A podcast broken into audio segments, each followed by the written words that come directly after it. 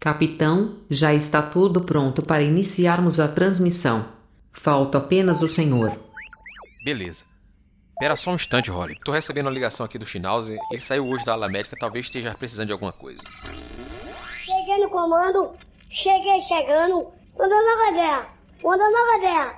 Eu não gostei desse ato aí, e também tô de olho aí, que tem gente na cocô, aí no grupo, é, tem gente na cocô aí, dizendo que é amigo, que a falsidade comendo no mesmo 30. Não, pera aí, calma. Tenta se acalmar um pouquinho aí que eu vou resolver isso aí. O bambu vai gemer hoje aí.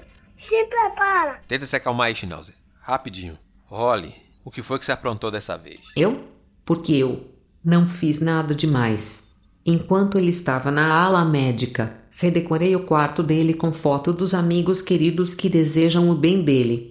Pode ser que eu tenha colocado um pôster grande dele e do Muca dormindo agarradinhos depois que saíram para tomar uns beer night. Pode ser. Pode ser que eu tenha feito todo mundo assinar um cartão de melhoras com essa foto. É possível. Pode ser que tenham feito cópias dessa foto e estejam comentando por aí. Quase certeza. Mas fiz isso com a melhor das intenções, a amizade deles é linda. Fico até emocionada de falar sobre ela. Até coloquei uma cama a mais no quarto dele para eles não precisarem dormir juntos na próxima farra. Não, certo. Tudo bem. Melhor das intenções. Beleza. Mas tem que tomar cuidado aí, porque aí é sacanagem, né, Holly? Certeza, eu não quero esse tipo de brincadeira. E se eu souber que alguém tá postando isso aí, se é a minha autorização, aí vai, eu vou tomar as minhas medidas cabíveis, tá bom? A responsabilidade é sua, viu? Pode te contar aí que o bicho vai pegar pro teu lado. Beleza? Schnauzer, seguinte, a Holly vai apagar todas essas fotos que tiverem na rede e depois vai ajeitar seu quarto aí como ele era. Mas vai deixar essa cama de convidado aí para sempre que precisar. Tranquilo? Fica aí dando ideia esperta aí. Holly, Holly. Depois eu vou ter uma conversa séria com você. Agora a gente tá atrasado pra gravação e o programa tem que começar. Você gosta de estragar minha diversão, né? Tudo bem, depois a gente conversa.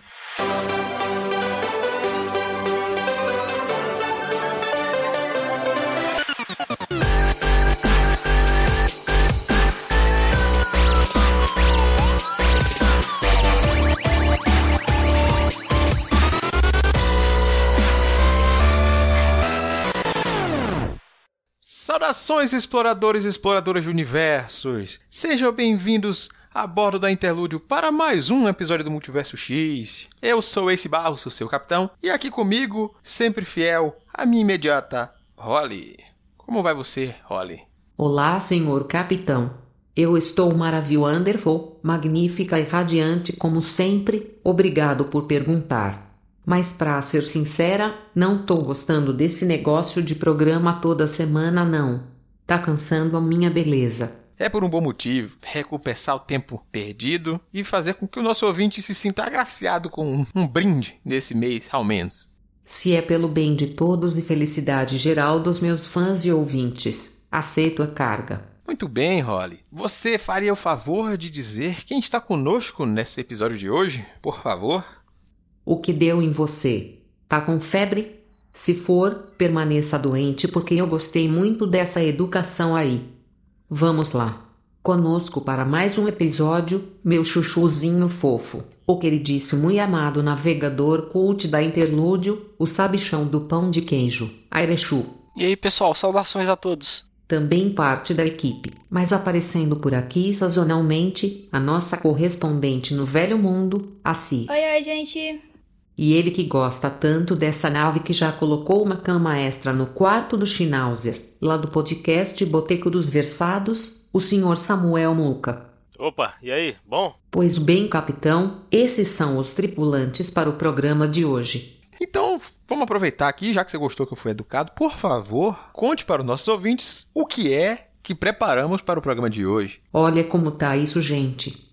No último programa, o senhor comentou de maneira breve sobre essa brincadeira, essa tag muito comum entre os produtores de conteúdo que falam sobre livros em sites, YouTube, Instagrams e afins, que é a tag dos 50%. Essa turma boa que fala de livros costuma ter essa prática de ao meio do ano, daí os 50%, responder algumas perguntas relativas a leituras feitas no primeiro semestre e estabelecer metas para o segundo. E é isso o que nós aqui da equipe. Na verdade, vocês porque eu tô fora. Vamos fazer aqui hoje, responder algumas dessas perguntas, retirando apenas aquelas que não fazem muito sentido para nós e para o público, como dizer a nossa resenha favorita no ano, mas mantendo a parte mais interessante. É isso, senhor capitão. Olha, eu vou te confessar que realmente é exatamente isso. Essa pauta foi sugestão da Neila, minha esposa. Quando ela me sugeriu, eu pensei, caramba, eu acho que pode dar certo sim. Vim até interlúdio, liguei os comunicadores, falei com os membros da equipe e a Arechu se empolgou logo. O menino Júlio queria participar, mas ah, as suas leituras não correspondiam ao número de respostas suficiente que ele queria dar, então ele deixou para uma próxima. O Muca se empolgou, assim também. Então eu acho que tem tudo para render um episódio bem bacana as nossas respostas. Mas para começar, então eu gostaria de saber, vocês tiveram dificuldade para responder essas perguntas? Porque para mim, algumas perguntas eram muito claras e outras tive que procurar assim, porque meu Deus do céu, foi muito fácil não. Arechu, gosto de pegar você de surpresa sempre, vai você de primeira. pra mim foi tranquilo de responder aqui. Eu sentei uns 15 minutos, abri o Scooby e fui olhando ali rapidinho o que, que eu já tinha lido. Não li muita coisa, acho que isso ajudou também. Porque quando você leu, sei lá, 30 livros, aí você fica em dúvida de qual que você vai escolher. Mas eu li tipo uns 11 só no começo do ano, pelo que tá lá no Scooby. Alguns eu ainda tô lendo. Então foi mais ou menos fácil de encaixar aqui. Esses que você tem que ficar atento a lançamento, em qual semestre que saiu, esses, eu tive que dar uma, uma, segunda olhada lá na data de lançamento para poder é, responder direitinho aqui. Mas foi coisa rápida também. Eu já, eu já deixo o Scooby mais ou menos organizado para facilitar isso aí, porque se confiar só na, na memória que eu não dou conta, não. Rapaz, eu tive uma certa dificuldade, para ser bem sincero. Li bastante coisa e acho que o livro que eu ia citar em boa parte das respostas, eu me toquei que eu li no segundo semestre. Aí eu tive que apagar e aí começou a ter que bater cabeça e tudo mais. Fora o, que o Chu falou aí de ter que ir atrás de informação, né? De quando foi lançado cada livro, quando vai lançar. Mas de resto, acho que deu para responder. Na verdade, eu achei mais ou menos. Algumas foram bem fáceis na cara e outras já foram um pouquinho mais difíceis. Tive que pensar, lembrar o que, que eu li. Quando eu fui ver as coisas que eu tinha lido no começo do ano, parece que faz muito tempo. Uhum. Também as de lançamento também tive que dar uma olhada, porque eu nunca tô ligada no que, que vai estar tá lançando, no que, que lançou recentemente, então eu tive que dar uma procuradinha para saber. Indo pro que o Muka falou, uma coisa aí me, me fez lembrar que eu também tive essa dificuldade. Eu digo, é isso aqui, esse livro aqui foi o livro que lançou no primeiro semestre que eu não li, mas queria muito ler. Opa, esse livro foi no segundo semestre. Ah, esse livro me emocionou, esse livro aqui esse livro, essa resposta para essa pergunta aqui. Ah, não, eu li ele só no segundo semestre. Ai, meu Deus. Peraí, volta. Onde é que eu encaixo aqui? Porque poderia ter trapaceado, aproveitar umas perguntas meio abertas, como até agora, mas o até agora eu sei que se referia até o sexto mês. Não é até agora, essa prolongada que a gente deu até o oitavo. porque algumas respostas seriam diferentes, mas isso é interessante para a gente retornar aos livros lidos e essa distância, como se falou, né? Tipo, parece que foi há 84 anos, como já diz o meme. Exatamente. Meu caso foi ainda pior, porque eu dei uma pausa em junho e julho, não consegui ler muita coisa não, né? Aí foi fácil para separar os livros que eu tinha lido do começo do ano, porque do meio para cá eu praticamente não li nada. Tô lendo ainda. O que eu tô lendo ainda tá em processo. É, essa impressão também de que já faz 84 anos ficou acentuada com isso aí. Eu olho para trás e falo, meu Deus, eu, eu li isso aqui em janeiro, mas parece que foi em outra vida. Tem coisa que eu li em janeiro que eu não faço ideia do que, que aconteceu. Tem que eu gostei, mas. Tem coisa que eu botei na resposta aqui que eu li faz muito tempo e eu forçarei as minhas memórias a voltarem durante as respostas, porque não tive aquele tempo de fazer aquele apanhado, dizer, epa, o que é que eu vou dizer aqui direito? Não, não, vamos lá, confia, suas memórias irão ajudá-lo. Qualquer coisa role, informações, pelo amor de Deus. Tudo bem, eu ajudo se precisar, mas só porque tá educado hoje mas é porque algumas coisas precisam ser complementadas, mas eu acho que pro papo ele flui muito bem. Um conversando com o outro aqui, a, a memória serão reavivadas e vai ficar fácil de justificar as respostas. Mas vamos lá então, deixar de papo e ir direto para tentar responder. Airechu, você contou, disse que eram mais ou menos 13 perguntas, não era isso? É, por alto, peraí. 2, 4, 6, 8, 10, 12. Fé, vá, cadê o- chama o 14, vá. 14. Então serão 14 perguntas que a gente irá responder. Então vamos à primeira delas. Holly, qual é a primeira? O melhor livro que você leu até agora. Bom, então para quebrar o gelo, eu não vou chamar o senhor Erechu, vou deixar ele respirar um pouco e vou tomar responsabilidade para mim como capitão.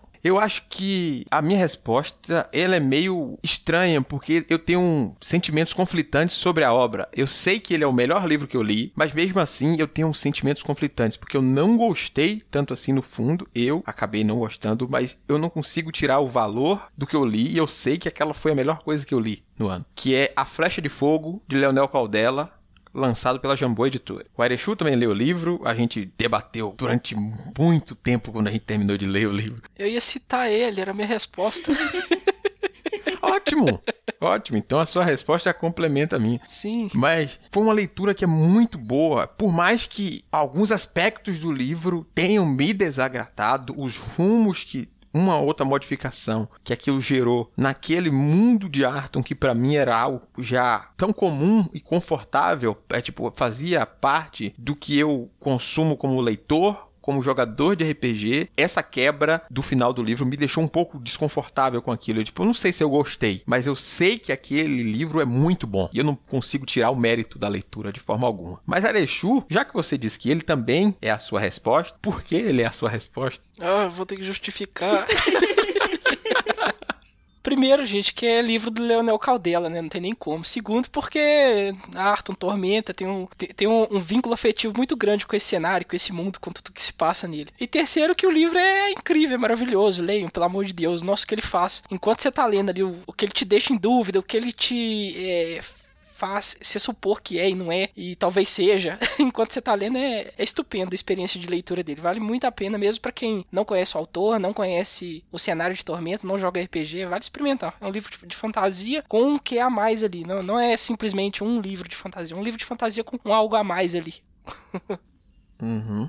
Eu só não posso citar ele porque eu li já no segundo semestre, né? Mas é um livro bom demais, cara. Eu gostei muito de ler também. E aí a minha perspectiva já é totalmente diferente do Arechu e do, e do Ace, que eu praticamente não li quase nada de, de Tormenta ainda. Ainda tô entrando. Então, assim, pra mim é tudo novidade, né? O que o Ace falou de ter mudado algumas coisas no final, eu achei curioso, eu achei corajoso, na verdade, assim. Parecia, como o Ace falou, já tá aquela coisa fechadinha, mas é, é bom também mudar as coisas de vez em quando, assim, ter, ter essa mudança tão drástica. Acho que dá pra mudar muita coisa, assim, dá pra aproveitar muita coisa.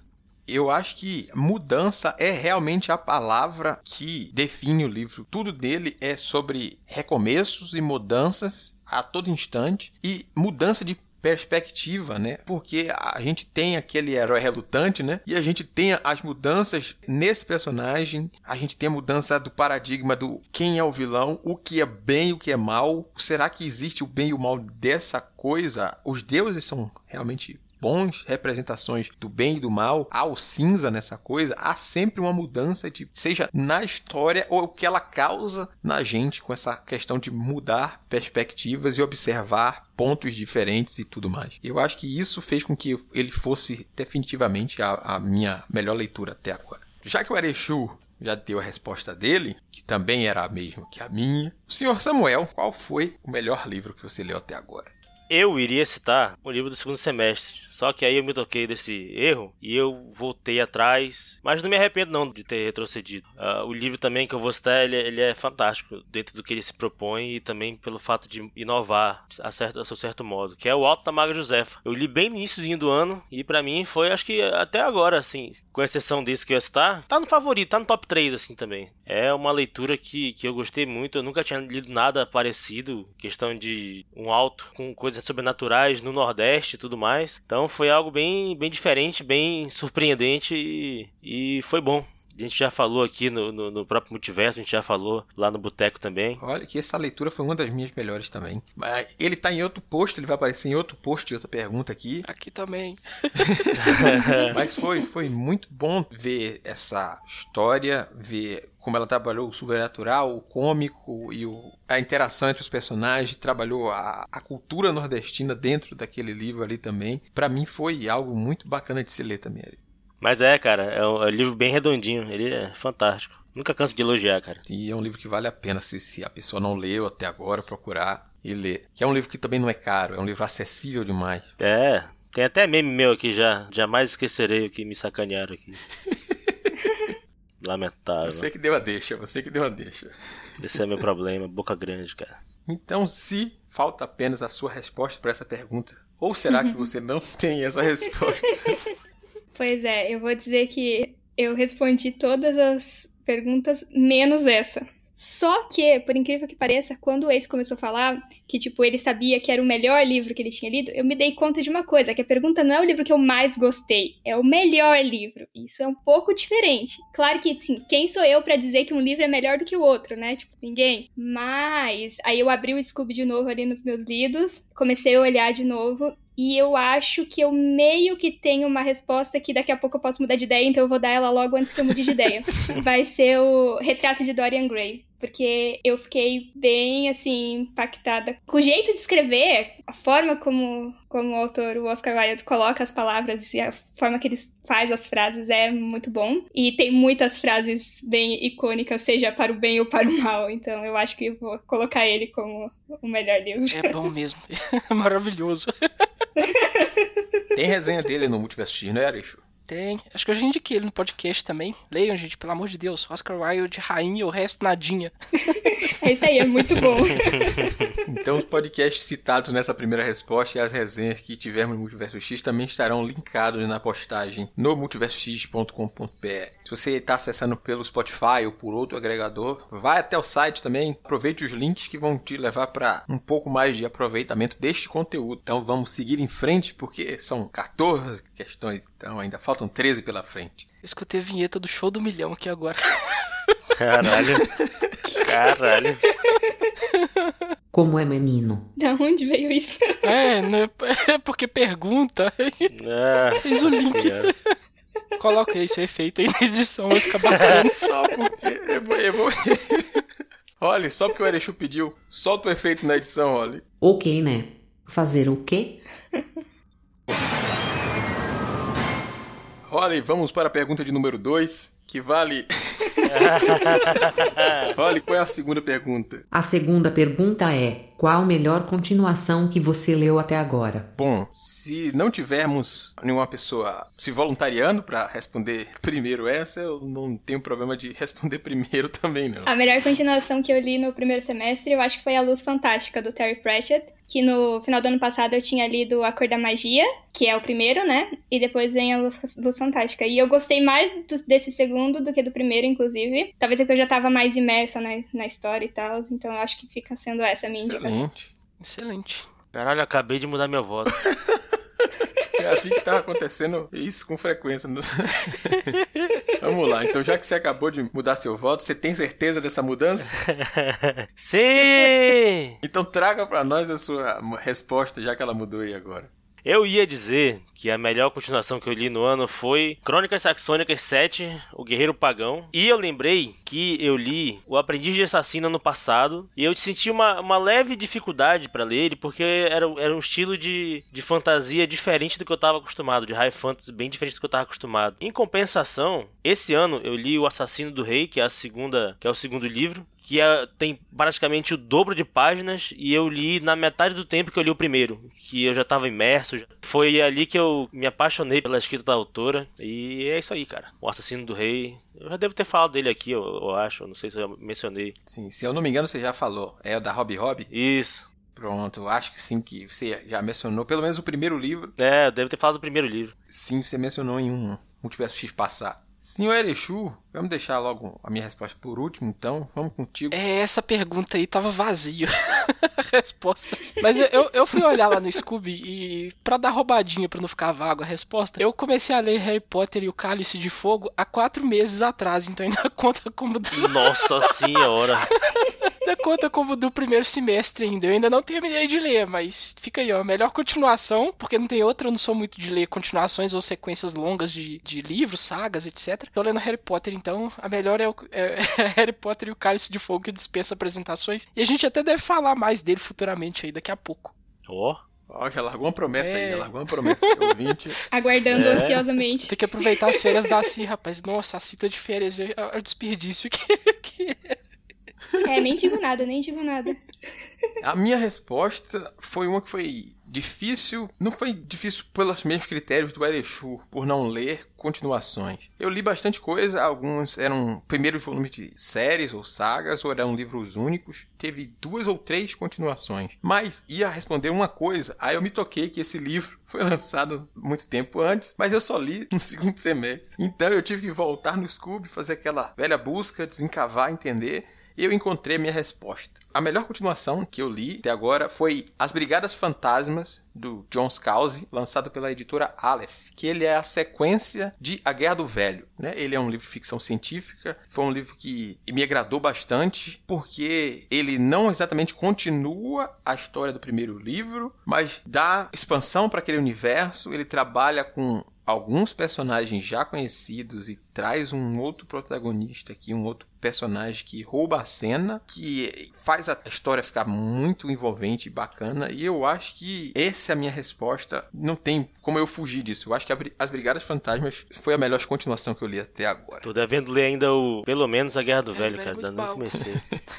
Tem, vou começar. Um dia. Seguindo a sugestão do Airechu, toca a musiquinha do milhão. Então, a terceira questão, a terceira pergunta aqui, vamos para a terceira pergunta. Que essa foi uma das mais difíceis, eu acho. Justamente por lidar com aquela coisa de data que a gente falou naquele papinho introdutório. Holly, qual é a pergunta? Algum lançamento do primeiro semestre que você ainda não leu, mas quer muito. Tempo de Tempestade. Olha É, olha aí. Não, eu sei que eu esse nem ia falar ele, porque lá a gente gravou so- sobre The Witcher e ele, isso foi até um, um motivo de desentendimento, olha só ali, bastidores. É, o Tempo de Tempestade lançou esse ano, eu tava a fim de ler ele um tempão, só que ele ainda não, não apareceu aquela promoçãozinha marota, né, que dê pra, pra ajudar aí o, o jovem brasileirinho a, a consumir esse livro que eu espero, eu tenho tempo já a tradução dele, enfim foi traduzido. E ele é uma uma um spin-off da saga do bruxo Geralt de Rivia. Ele é um prelúdio, né? Acontece um pouco antes ali dos eventos principais do livro. E não tem muito o que dizer não, cara, eu sou fã da parada, então é. Tá justificado, tá ótimo. Então, o livro que eu vou responder aqui, eu tive ele nas minhas mãos, quase indo pro caixa pagar e não levei pra casa. E eu- só que eu tinha esquecido dele. Aí, quando eu fui procurar é, os lançamentos ali do primeiro semestre, eu vi que é Circe, da Madeleine Miller. Conta a história da Circe, da mitologia grega. E eu tô com bastante vontade de ler ele. Eu tinha até me esquecido, mas me relembrei disso. Então, essa é a minha resposta. Cara, eu ouço esse nome Circe, é, é uma, é uma coisa bem aleatória. Eu só lembro daquela música. O nome dela é Circe. Se sentindo, se achando. O nome dela é Circe. Se adorando, se amando. Eu achei que ele ia falar que é o nome de alguma ex, alguma coisa assim. Eu falei, ah, pronto. Não. Sinto muito, gente, desculpa. Mas eu tenho certeza que o Ace vai tirar isso. Não confia, não. Eu adoro quando ele dá deixa pra gente. É, claro que eu não confio. Já falei me arrependendo. Gente, olha a patifaria, ainda tem muita pergunta. Capitão, retome o foco e responda. Eu vou responder a minha porque foi difícil pensar nos lançamentos. Eu acompanho os lançamentos, mas não gravo. Eu acabo não marcando. Minha esposa chegou a comentar até comigo. Isso que é o problema de não marcar no Scooby os seus desejados, o livro que você quer ler, porque você fica sem saber mais quais eram. Eu vejo o livro lançado e digo, ah, lá pra frente eu compro. Às vezes eu acabo até esquecendo aquele livro, até o momento que eu me deparo com ele de novo e digo, opa, esse livro eu queria ler, vamos lá. Mas nesse caso, chega a ser, chega a ser uma dívida comigo mesmo, que é a graphic novel. Minha coisa favorita é Monstro, da Emil Ferris, e foi lançado pelo Quadrinhos da Companhia, que eu recebi da Quadrinhos da Companhia como o primeiro lançamento da nossa parceria. A graphic novel é tão grande e pesada que difícil de eu transportar. Então eu fico postergando a leitura para um momento que eu vou poder fazer em casa com tranquilidade e acabei não lendo no primeiro semestre. Então é um lançamento do primeiro semestre, ele foi lançado em março de 2019, que eu ainda não li e quero muito ler, porque eu só folhei e a arte é muito bacana, a premissa também é muito curiosa, porque a, Emil, a argumentista e ilustradora da, da graphic novel, ela traz uma personagem infantil que gosta muito de cinema de terror B então ela retrata a história como se fosse a criança desenhando em folha de caderno, com caneta esferográfica, tudo ali, cenas, e ela retrata as pessoas, os vizinhos, as histórias que ela acompanha ali, como se fossem figuras de filmes de terror. E algo parece acontecer com um dos vizinhos dela e ela começa a, a, a relatar aquilo. Eu não sei se é um, um abuso ou algo do tipo, é uma criança numa situação de que ela está observando e vendo coisas que são fora do alcance, normalmente é coisa de criança, sabe? E tudo retratado com monstro e tudo muito bem feito de um jeito que chama muito minha atenção. E eu preciso fazer a leitura deste quadrinho. Ah, esse lance de HQ pesada e, e, e volumosa para ler, que você vai deixando para depois, para depois, para depois. Eu tenho um monte aqui também, na mesma situação. Cada encadernado pesadão que é difícil. Então vamos lá, senhor Exu. Só falta o senhor. É, lançamento do primeiro semestre não lido. Eu evitei de ficar olhando muito a lista dos desejados, porque vai ter vários lá. E eu tentei focar num que eu já tinha, que eu comprei justamente no começo do ano. Tava bem empolgado para ler ele, mas o ano foi passando e ainda não li. é o Boy Erased, é Uma Verdade Anulada, que é um livro autobiográfico do é, Gerard Conley, que conta sobre o período da vida dele em que ele passou internado numa clínica em que tentavam curar a homossexualidade dele. Ele era filho de um pastor da igreja batista e tal, e passou por por altos perrengues. A história desse livro foi trans transformada em filme no começo do ano, não, no final do ano passado, e teve uma polêmica aqui no Brasil quanto ao cancelamento da exibição desse filme nas salas de cinema brasileiros. O pessoal falava que era por causa do governo e tal. Teve uma polêmica nesse sentido. E aí o livro ficou em bastante evidência, eu fiquei curioso pela história, comprei, por que não lê-lo? mas ele tá aqui ainda para ser lido ainda. Quero ler, mas tô aguardando ainda o momento mais tranquilo para ler, porque eu sei que a história vai ser pesada, vai me deixar meio mal e eu tô enrolando com ele aqui por enquanto. Não, mas parece interessante. Eu também fiquei sabendo dessa questão da, da polêmica do lançamento e tudo na época do, do filme tudo Sim. mais. Eu, eu comprei para afrontar mesmo. Isso aqui que eles não querem que a gente veja, leia, eu vou ver e ler. Ah, e até o filme tem o, tem o Troy Sivan e tem o Xavier Dolan, que são dois carinhas assim que eu admiro pra caramba. Vale a pena ver também. Não vi o filme ainda não, só sei que tem os caras lá, eu quero ver por causa deles. Tá enrolando também. Deixando pra ler o livro primeiro. Justo, justo, justo quarta pergunta da nossa tag dos 50% Holly. O livro mais aguardado do segundo semestre, Senhor Capitão.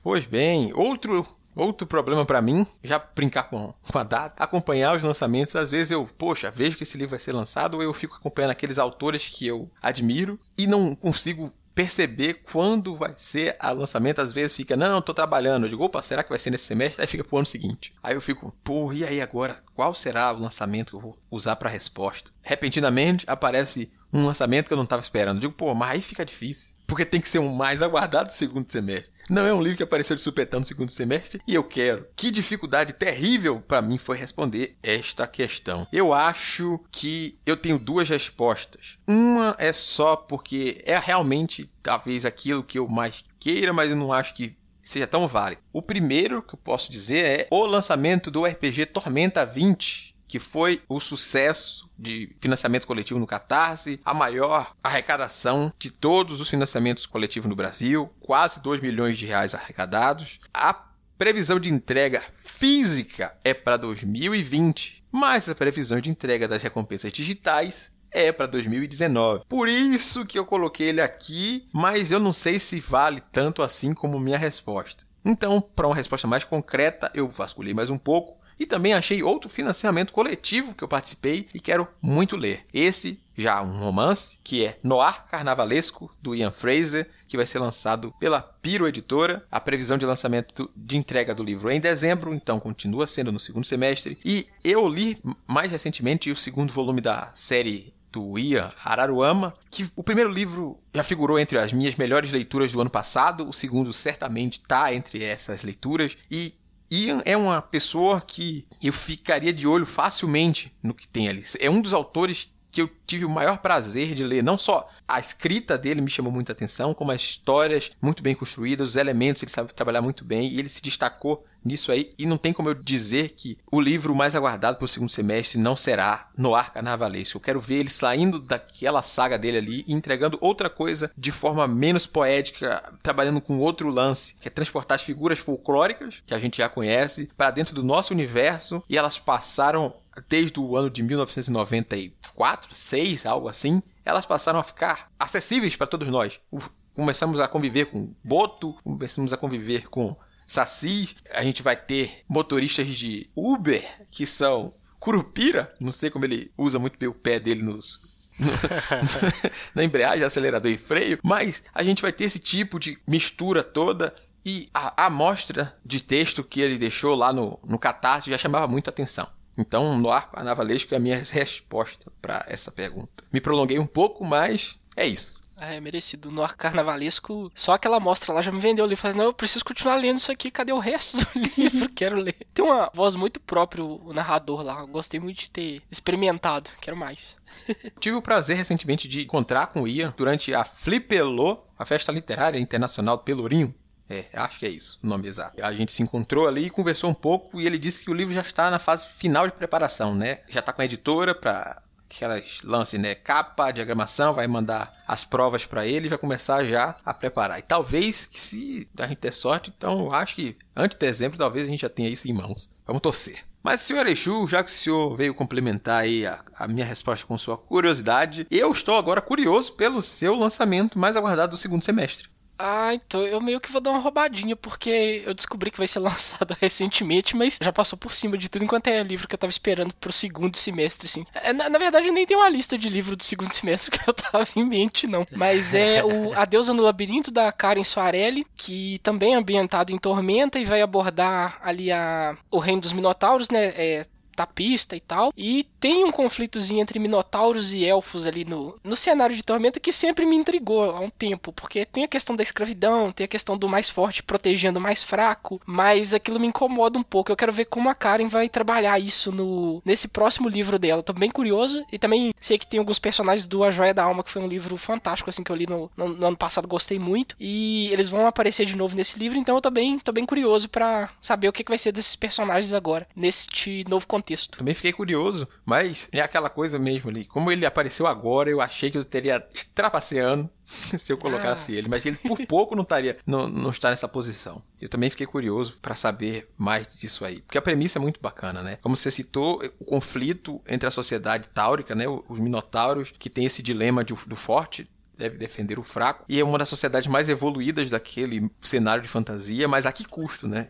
Eles são escravizadores, ele, a sociedade dele cresce em cima disso, venda de escravo, a ter haréns de mulheres, porque a espécie dele não tem fêmeas, então são fêmeas humanas, fêmeas élficas, e é, tipo, tem muito uma coisa pesada também junto nisso aí. A gente quer ver até onde vai essa história, o que, que ela vai abordar nesse livro aí. Eu também tô curioso. Rapaz, eu até ia colocar também a Deusa no Labirinto, pelo mesmo motivo que, que vocês dois aí.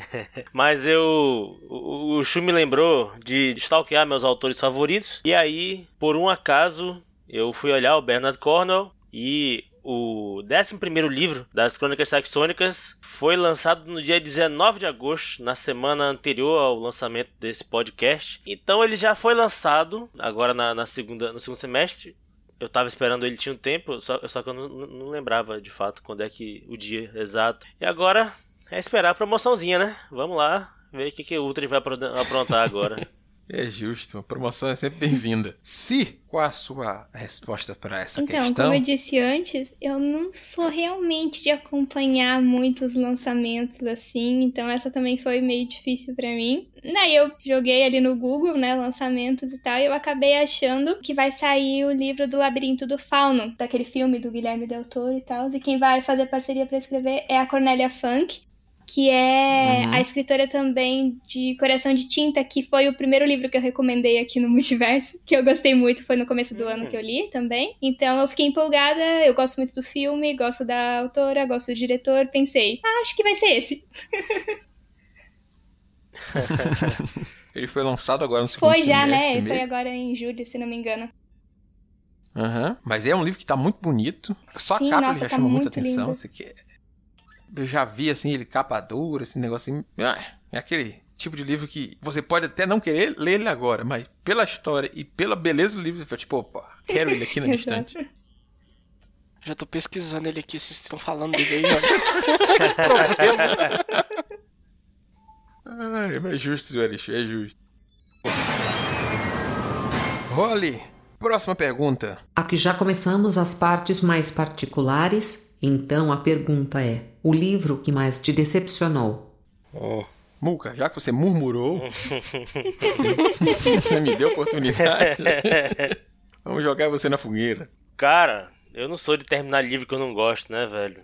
Então, eu tinha, eu tinha lido no início do ano, pela primeira vez eu tinha lido algum livro do universo de Warcraft, que foi Durotan, que é um livro muito bom da Christie Golden. E esse livro, ele conta mais ou menos um, uma, uma parte antes dos eventos do Warcraft 3. E o livro é muito bom. E eu, pô, vou ler a sequência, que já lançaram a sequência. Aí eu peguei a sequência para ler e é o livro do filme, né?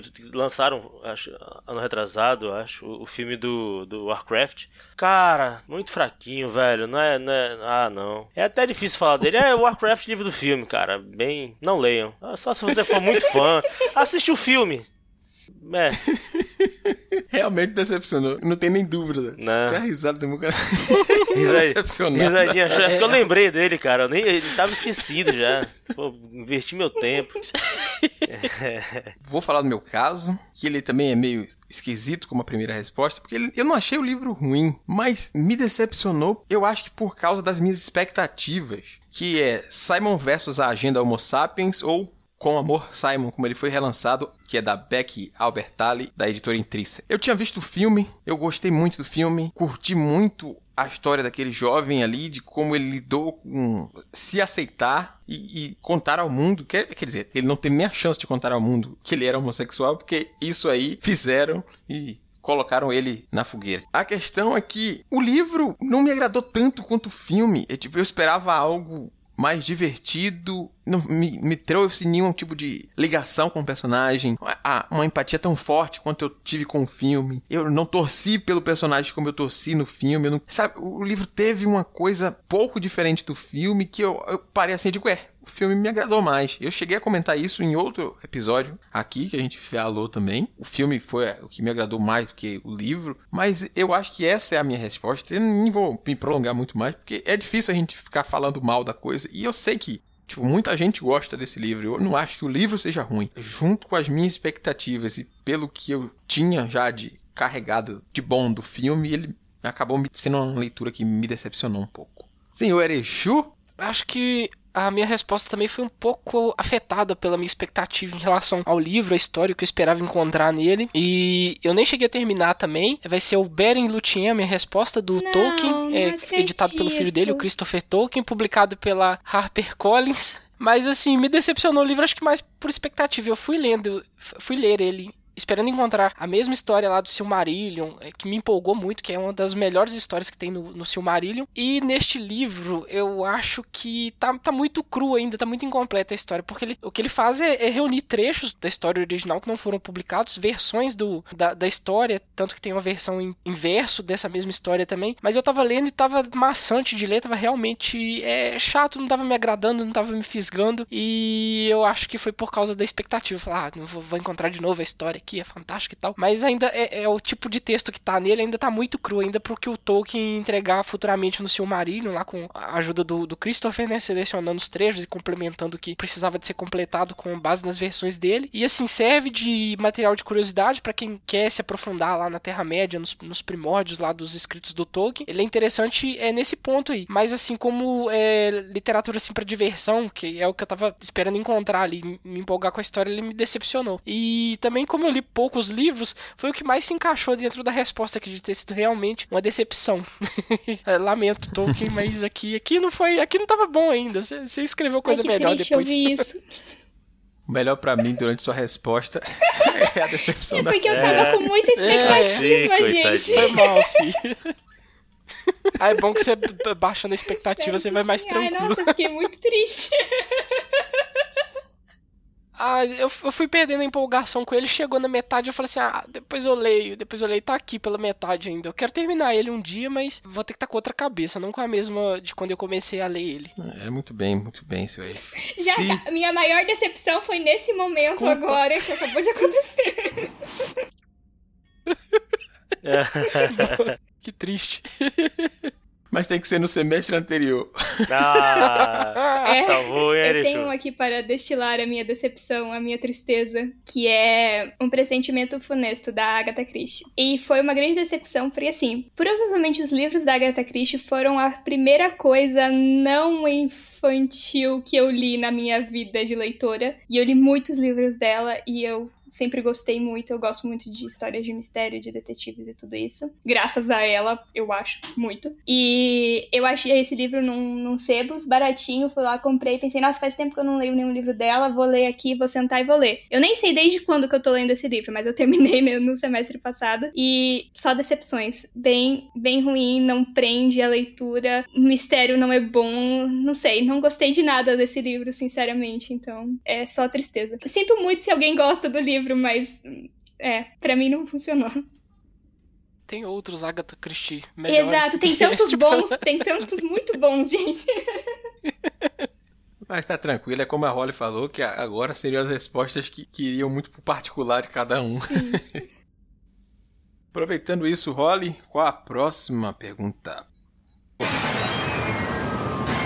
O livro que mais te surpreendeu. Beleza. Se vou fazer você começar uma.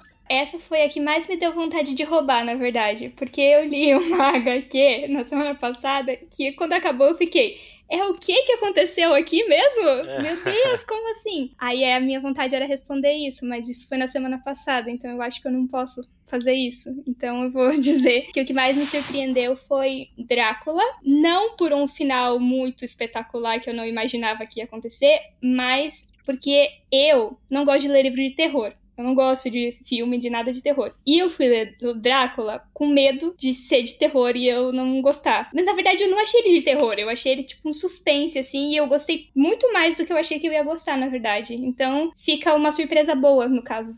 Uhum. E eu acho que eu não preciso falar sobre Drácula, porque eu acho que todo mundo sabe. então, é. Drácula tá na estante, eu tenho que fazer a leitura. Talvez. Uma leitura temática Todos em, nós. em outubro, né? Que talvez. Arichu, tá, vamos dar seguimento. O que mais me surpreendeu esse ano vai ser um livro que já foi citado aqui, é o Alto da Maga Josefa, da Paola Siviero, que, assim, apesar de eu já saber que o livro tava fazendo um enorme sucesso, um estrondoso barulho, eu fui ler ele, assim, mas é, já sabendo que poderia me agradar e tal, mas ele foi ainda mais é, divertido, mais é, surpreendente quando, enquanto eu tava percorrendo as páginas dele ali. Foi uma leitura muito fluida, os personagens são cativantes, o cenário, a ambientação, tudo te deixa, assim, querendo mais, sabe, com água na boca por mais é, aventuras ali do Toninho, da Josefa. E assim, dentre os livros que eu li ali no começo do ano, foi realmente o que mais me surpreendeu. A, coisa dele ser um alto, de ser é, ambientado ali na, na cultura ali do Nordeste, ali, me trouxe também muito da- de novidade. É um tipo de literatura que eu deveria consumir mais, não consumo. E acho que ter experimentado esse livro da Paula foi uma, uma das melhores coisas que eu fiz no primeiro semestre de- desse ano. Então, é a minha resposta para essa pergunta aí. Leiam, leiam, vale a pena. Show. Por pouco também não seria a minha resposta. Realmente é um livro que, que me surpreendeu muito positivamente quando eu li. Mas a, a minha resposta tem outras bases para leitura um pouco mais próximo do que a Si falou. Eu não leio muito romance romântico, né? Aquela coisa romance, romance. Principalmente se for ainda mais jovem adulto. E eu me enveredei pelas páginas de Para Todos os Garotos que Já Amei, da Jane Han, que foi lançado pela editora Etrice. Eu curti o filme quando assisti com a Neila ano passado e disse que, porra, eu vou dar chance pra isso aqui, vou, vou ler. E a maior surpresa não é eu ter gostado. Eu gostei tanto que eu li os três em sequência. Porra. Eu li a série inteira. Aí, aí, se tu gostou do final, porque eu não gostei do final. Eu tô, eu tô pensando aqui, não diga dessa água não bebereis, que um É. dia bebereis. É. Tô passando por isso. O terceiro tem uns pontos que eu aponto de forma meio problemática assim, e tem umas soluções que, que poderiam ser, ser melhor exploradas, mas de forma geral eu gostei da, da série. Mas eu acho que a série eu gostei mais. Forma de lançamento é minha ordem de, de gosto do livro. Eu gosto mais primeiro, depois o segundo, terceiro, terceira posição mesmo. Eu também. Terceiro, então, ainda bem que acabou no terceiro, então, né? Sim, sim, a- as histórias da, da, da Laradinha acabam aí. Mas eu acho que, que eu, não, eu não esperava me envolver tanto com a história ali, mas é, é assim, principalmente porque é um, um protagonista feminino, outros pontos ali de, de pensamento, da relação, da relação dela com a família, de, de um outro olhar que eu não achava que iria me envolver tanto, mas me envolvi muito a ponto de fazer essa leitura. E eu gostei muito. E é, é algo que me faz até esperar para ver como esses outros dois livros serão adaptados aí para Netflix, que já foi anunciada a data do segundo e a produção do terceiro, né? Mas é isso. O senhor Muca, falta apenas o senhor. Qual é a pergunta mesmo? O livro que mais te surpreendeu, senhor Mu? Ah, tá. Cara, mim, o que mais me surpreendeu é um livro que eu não dava nada por ele, sei lá. Eu, por acaso, tava na minha loucura de todo dia de manhã cedo ficar olhando a página da Amazon e eu encontrei esse livro lançamento, lá na Abre Lançamento, de um cara que eu nunca tinha ouvido falar, um autor nacional, que é o, o, Marcelo Maluf. Eu falei desse livro lá no Boteco, o ex estava até nesse episódio, que é o, a, a, Imensidão Íntima dos Carneiros, que é uma, uma autobiografia meio envolvendo alguns um pouco de fantasia, assim, misturando um pouco de fantasia, contando a história de, de uma família de imigrantes libaneses que vieram para o Brasil. Ele é um livro incrível e eu não dava nada por ele. Eu li assim, a, o nome me chamou a atenção, aí eu fui lá, olhei o nome, a, a imensidão íntima dos carneiros, tá. Falei, pô, beleza. Aí eu li a sinopse e falei, gostei. Peguei para ler e eu não esperava nem um pouco que eu ia gostar tanto desse livro, tanto que ele tá no. Eu, eu marquei ele lá até no, como favorito no Scooby, porque ele também entrou na minha listinha de favoritos, que foi alguma coisa assim que me pegou de surpresa. Eu gostei muito dele, cara. Eu lembro de você ter me perguntado na época, pedido o link, vou comprar, depois falando, pô, gostei muito desse livro, vou, tenho que falar, vou falar desse livro. Vou, por primeira oportunidade, vou falar desse livro. Aí eu lembro lá no, no episódio que você realmente gostou bastante. E quem quiser saber mais sobre o livro, tá, o episódio vai estar tá linkado e você vai poder conferir essa empolgação do Sr. Mu ao falar desta obra. Vamos lá, Holly. Novo autor favorito.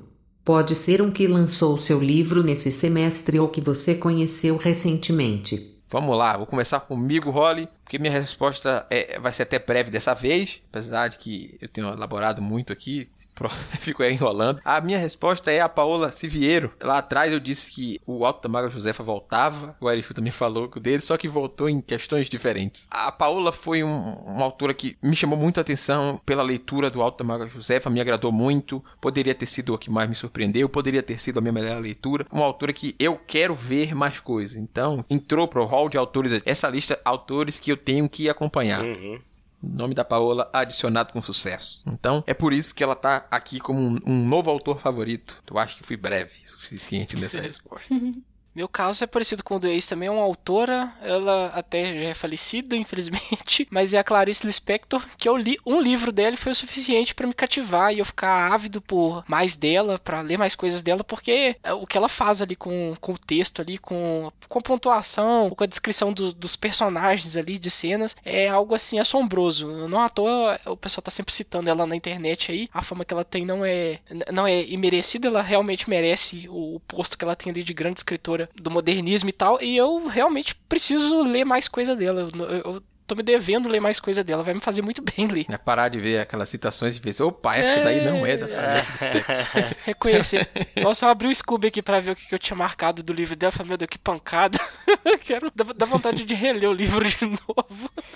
Isso é bom, significa que realmente foi um novo autor favorito adicionado aí. Senhor Muca, Pois é, cara. Eu percebi que eu não conhecia a Robin Hobb esse ano, conheci ano passado, aí então não, não conta. Aí pensando aqui, vasculhando do que, que eu conheci esse ano de fato, eu tô em dúvida entre dois autores, mas eu acho que eu vou tender pro. Não que eu não conhecesse antes, mas é a primeira vez que eu tive contato com esses dois autores, que são dois conterrâneos meus aqui de Manaus, o Milton Ratum e o Márcio Souza. E os dois têm grandiosíssimas obras publicadas aí, já tiveram coisa na minissérie e tudo mais. Mas eu, eu vou ficar com o Milton Ratum, porque acho que a obra dele falou mais comigo do que. Porque a, o, o, que tem disponível do Márcio Souza em e-book é só um livro mais, mais antropológico, não tem aqueles romances dele de fato. Já o do, do Milton Ratum, não, eu li Dois Irmãos dele, eu gravei um cast que ficou sensacional, um dos melhores que eu já gravei. Uma das melhores leituras que eu fiz, é, é fantástico poder ler algo que se passa na minha cidade, conhecer um, o passado da minha cidade. A história do, do livro Dois Irmãos ela é incrível, ganhou o prêmio Jabuti, virou minissérie série. É,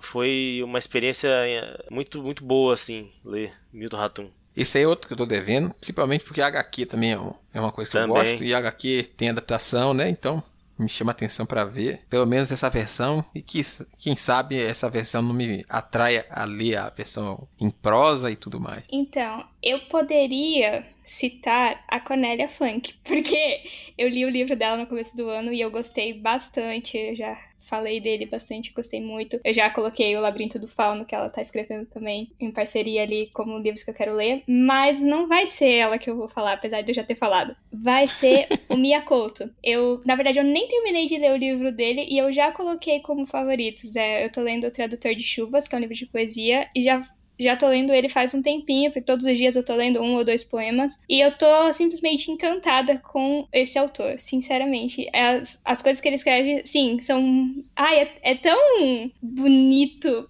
Tocante, tão. Eu não sei explicar. É muito incrível.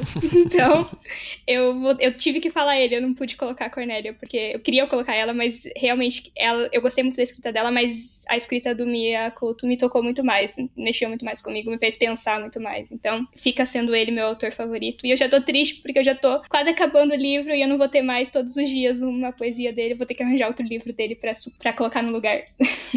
É bom que o mercado agradece, vai arrumar outro livro. Mas vamos seguir, que ainda tem muita questão. Rolly, traga a pergunta. Sua quedinha por personagem mais recente. Rolly, essa daí foi uma pergunta que eu vi na hora lá, quando a Neila me mandou as questões, e eu fiz, caramba, eu não sou de ter queda por personagem, e agora? Então você tá lendo errado, velho. Como assim? Pode ser, pode ser. É é possível, Alex, é possível, talvez. Mas o meu envolvimento com, com os livros, com a leitura, não chega a esse ponto. Então, tipo, eu não consigo. Talvez um personagem chame muito minha atenção. É aquele personagem que eu torço, mas eu não sei se eu chamaria de quedinha. Mas aí eu parei pra ver. Eu digo, vamos lá, tem que arrumar uma resposta, uma quedinha personagem. Pensei. Cá, e voltei ao Para Todos os Garotos que já amei. E a minha quedinha pro personagem é a Lara Jean, que é ela é uma personagem tão fofa, tão coisa ali, que eu, que eu disse, é, é essa menina, assim, principalmente você parando assim, e já que eu li depois de ter assistido o filme, na minha cabeça vinha a imagem da, da Lana, né? Eu acho que é isso, Lana alguma coisa, não me lembro agora o nome da atriz, mas a Holly vai falar pra mim, por favor, Holly. O nome da atriz é Lana Condor. Enquanto eu lia, eu vi aquela figura, a interpretação daquela atriz para todas a, a personagens, não necessariamente pensando na série, mas a- aquela era a imagem que me trazia e ela é uma personagem que me cativou de um jeito assim que virou, a- poderia ser essa minha resposta, talvez sim, sim. A minha quedinha pro personagem mais recente foi a Lara Jean. Arishu, agora eu tô lendo certo? Tá, tá sim. tem que fazer isso mesmo.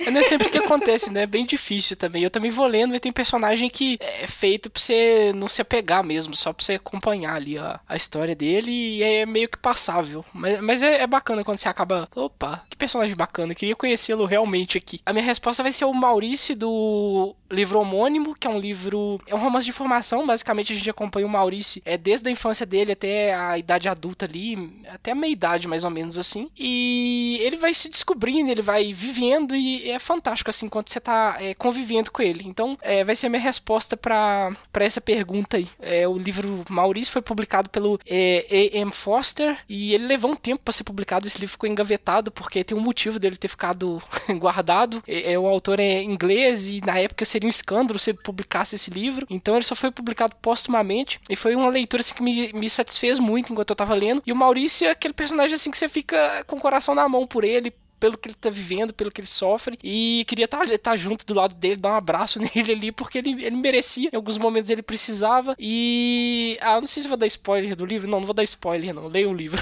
pra saber como É, termina a história dele. É, não, leiam. Muito bem, senhor Arishu, tá, tá justificado. Se, será que pra você foi tão difícil responder isso? Ou- é mais tipo Arishu, que é mais fácil de, de arrumar uma quedinha pro personagem? Então, eu, eu achei que ia ser mais difícil, mas na verdade eu vou ser bem clichê e bem óbvia na minha resposta, falando que eu vou ter uma quedinha por um protagonista da Jane Austen. Então, podia ser mais clichê do que isso? Só se fosse o Mr. Darcy. Só que não é o Mr. Darcy, é o Mr. Tinney, que é muito mais divertido, gosta de ler e não tem vergonha de ler livros que são considerados livros de menina, se dá bem com a irmã e é um ser humano muito querido. Então, fica sendo minha quedinha para o Mr. Tinney de A Abadia de Nottingham.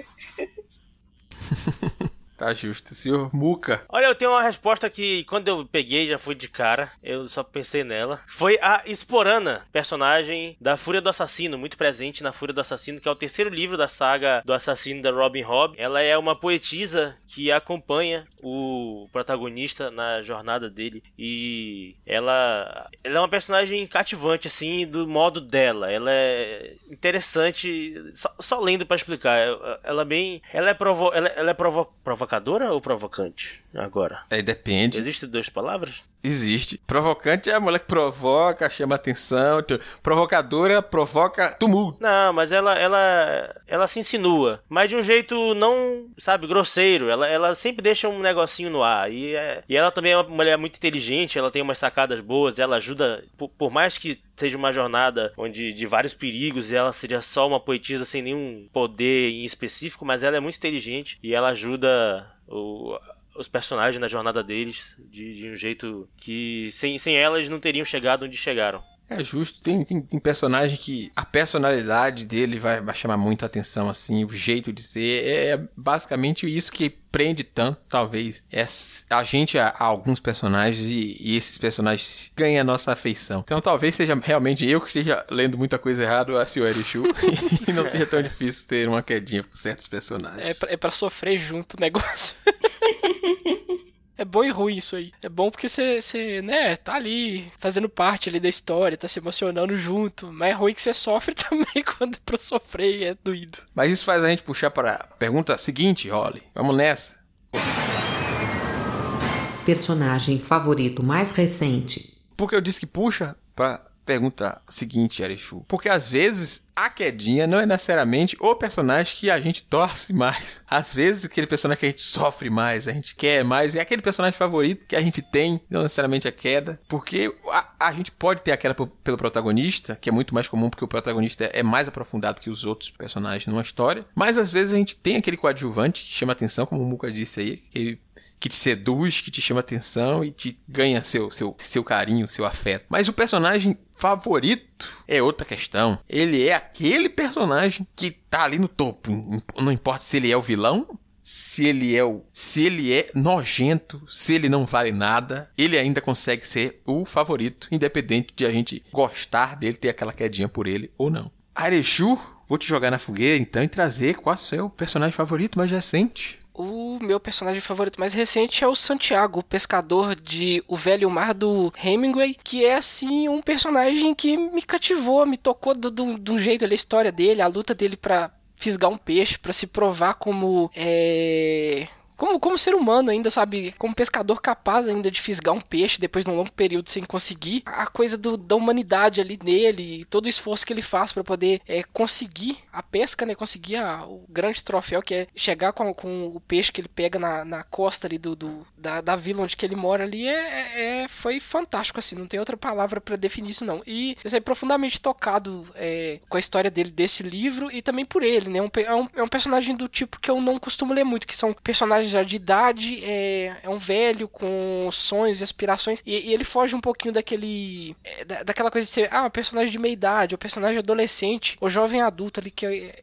é, é, o que costuma aparecer com mais frequência nos livros, né? Ele já é um velho, é, com sérios problemas já de, de velhice e tal, enfrentando é, inúmeras adversidades e, enfim, é um personagem que acabou me cativando demais ali. Dos que eu li neste primeiro semestre, ele facilmente é um dos meus favoritos. É um grande personagem mesmo, cara. A gente falou dele lá no né? Boteco também, cara. Só elogios pra, pra esse velho, porque o, a, a própria escrita do livro, ela te faz se afeiçoar ao personagem, porque é, só você e ele ali, né? Durante a jornada dele praticamente inteira.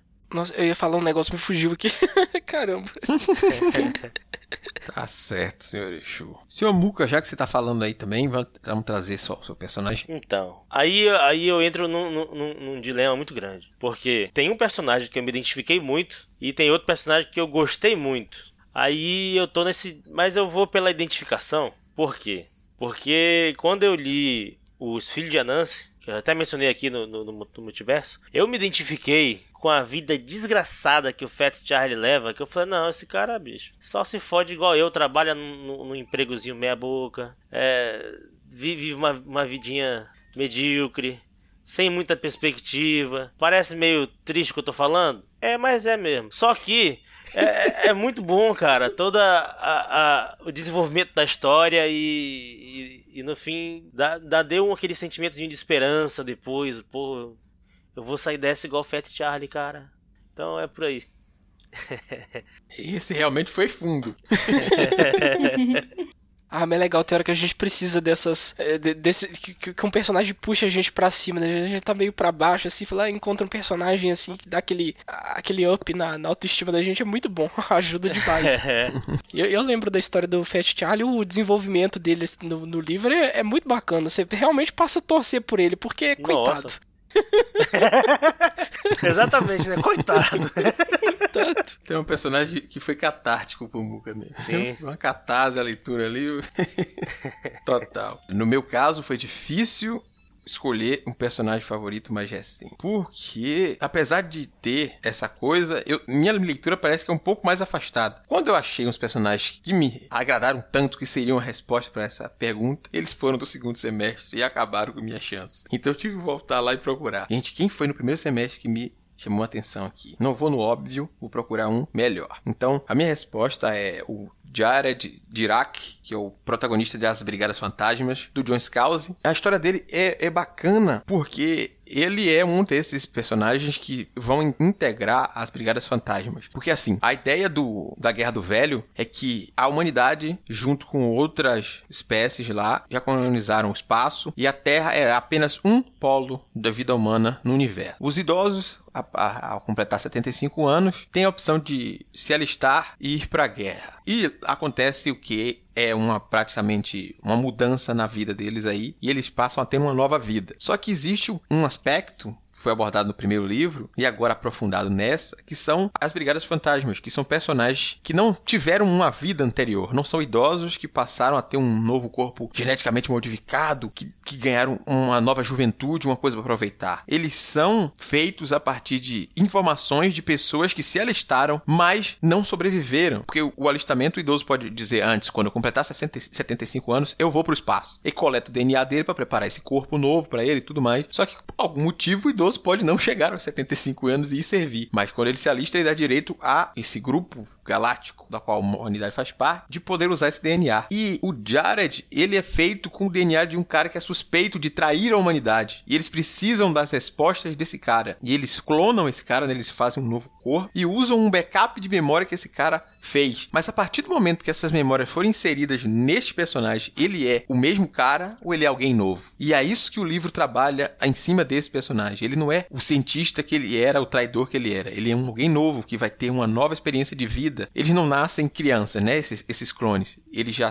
Eles mentalmente, praticamente, eles vão ser crianças que vão evoluir forçadamente em corpos de adulto. Então eles vão aprender mais rápido, eles vão. A forma como eles se comunicam é diferente e tudo mais. E, e essa experiência de ele ser alguém novo, com memórias antigas, de ele ser ele e não aquela pessoa que, que, que as galera quer a resposta, que torna ele um personagem interessante. Essa discussão levantada e tudo mais me fez me apegar bastante ao personagem e dizer, porra, você é mais do que um clone, você é um personagem que tem vida própria e é isso que eu quero ver aqui. E é muito bacana acompanhar ele em As Brigadas Fantasmas. Do caralho, pô. Eu achei bacana essa, justamente isso aí. Agora você me convenceu, eu vou começar a ler. É, eu, eu me deu uma curiosidade também, na verdade.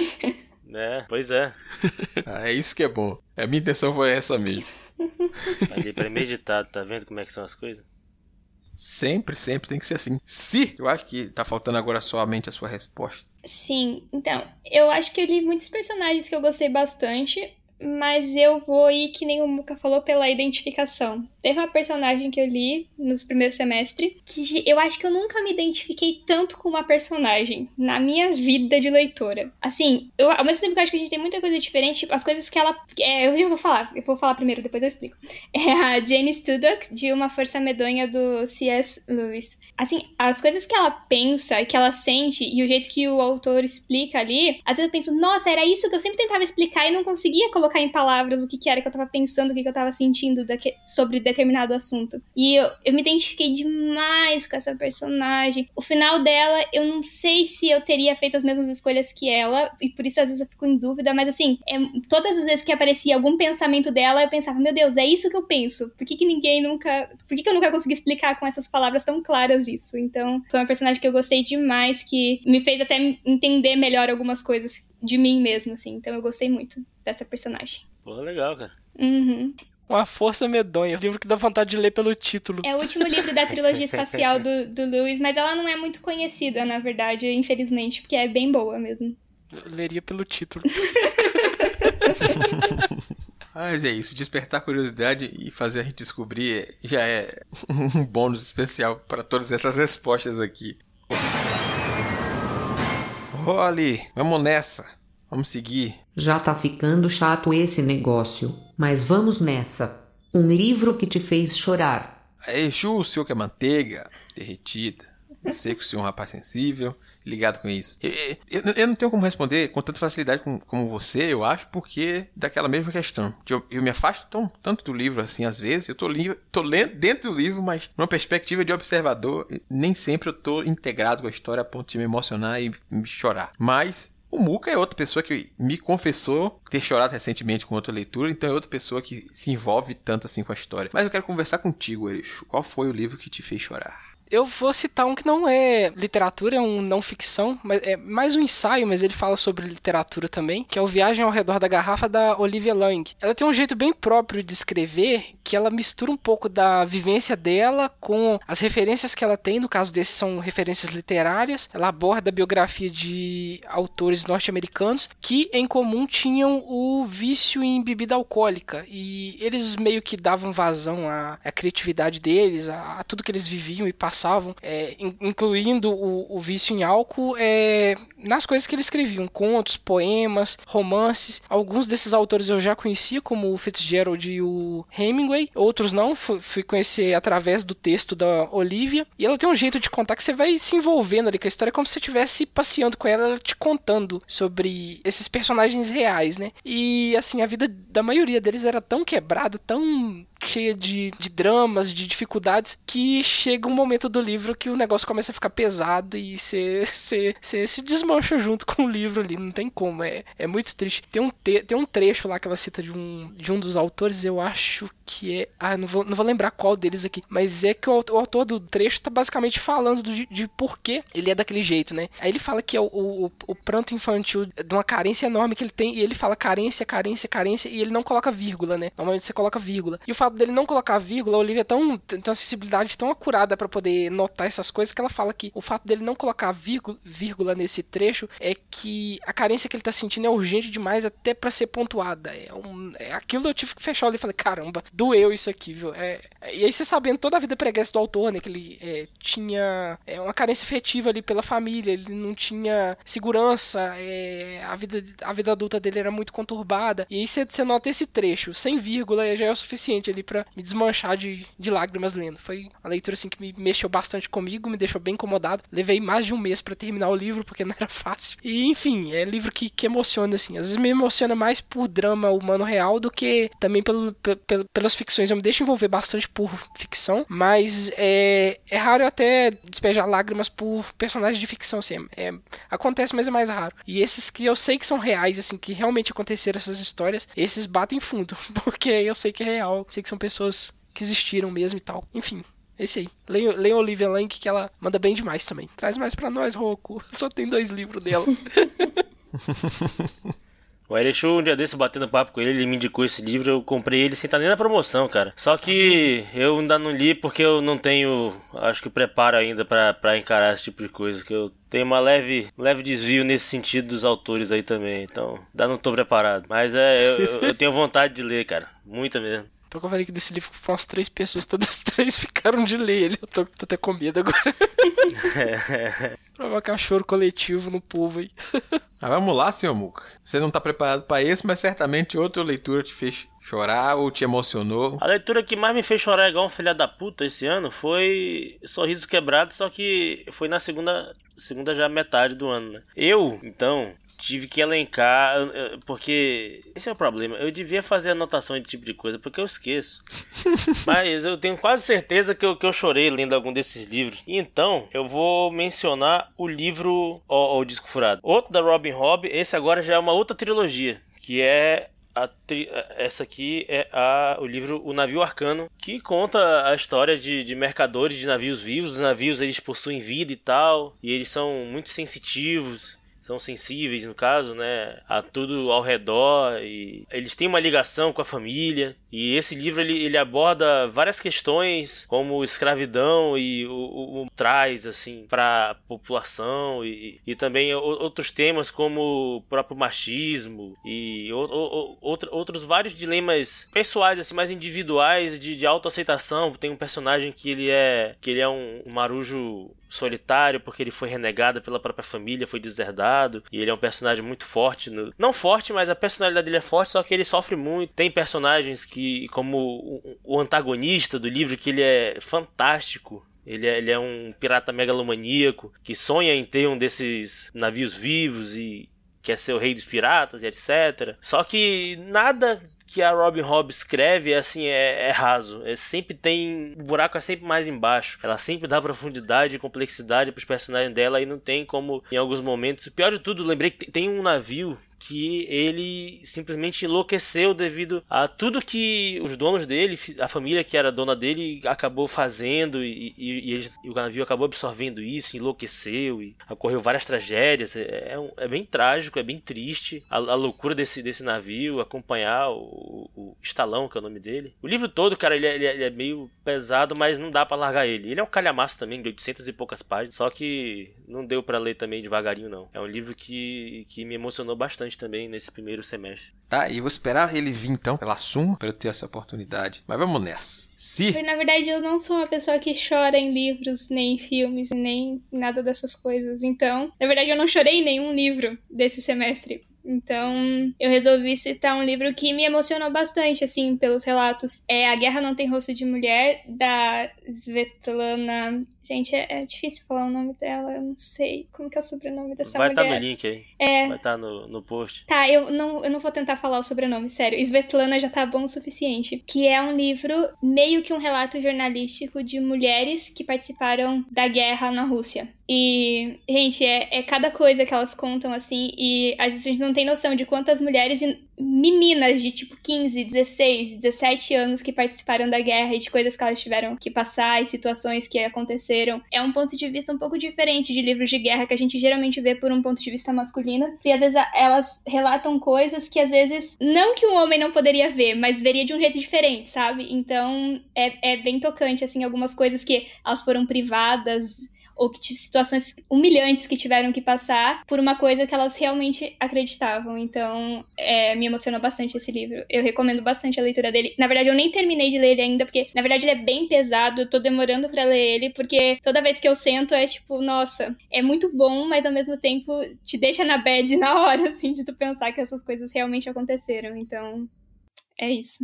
Eu também como você, o Erechu. Talvez eu fosse para uma pegada mais realística, relato, algo do tipo. Mas só que eu queria trapacear e falar de mouse. Mas mouse eu li nesse segundo semestre. E mouse eu acabei indicando no podcast passado. Então a pessoa já sabe por que eu gostei de mouse e porque o mouse me emocionou tanto. Só é ouvir o episódio anterior do Multiverso X. Então eu vou mudar o que me emocionou, já que eu também não sou muito de chorar tanto assim com o livro, o que me emocionou por uma coisa boa. Sair um pouco da bad e que por conta do lançamento de um filme, eu reli o Turma da Mônica Laços, li de novo lições e li lembranças que eu não tinha lido, que são as três graphic novels da, da série Graphic MSP, escritos pelo Vitor e Luca Fage. E Turma da Mônica era algo tão importante para mim.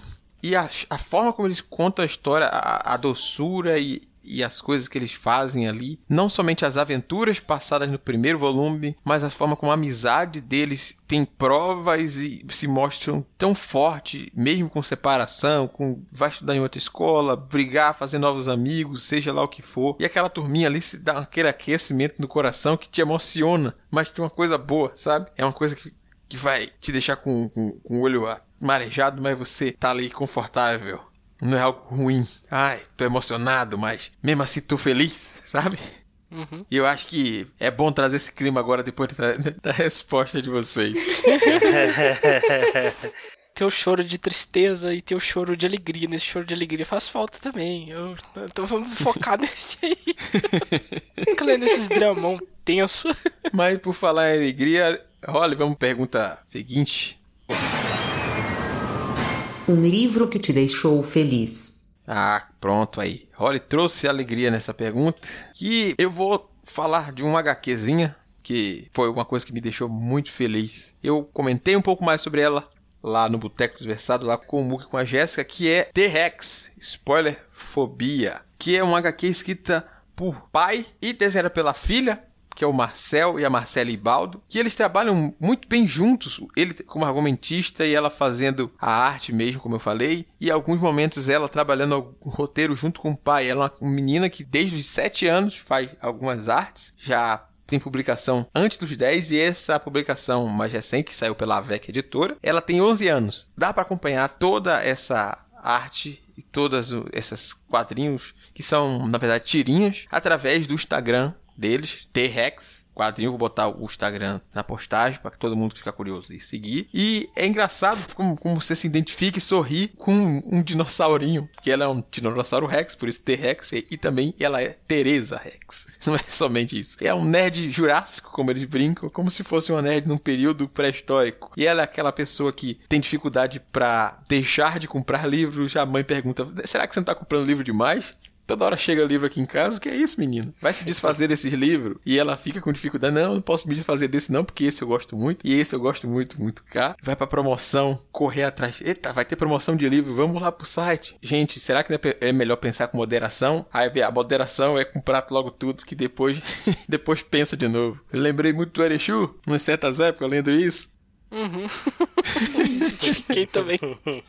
Mas eu me identifiquei muito com, com várias coisas da personagem. É, é, a coisa do título, né, do spoiler fobia, que ela tem umas duas, três tirinhas, uma série de tirinhas dentro do livro que fazem essa, nome, essa coisa do nome, que é o personagem. Ela tá lendo Planeta dos Humanos, se não me engano, em vez de ser Planeta dos Macacos. E o menino começa a dar spoiler do livro para ela.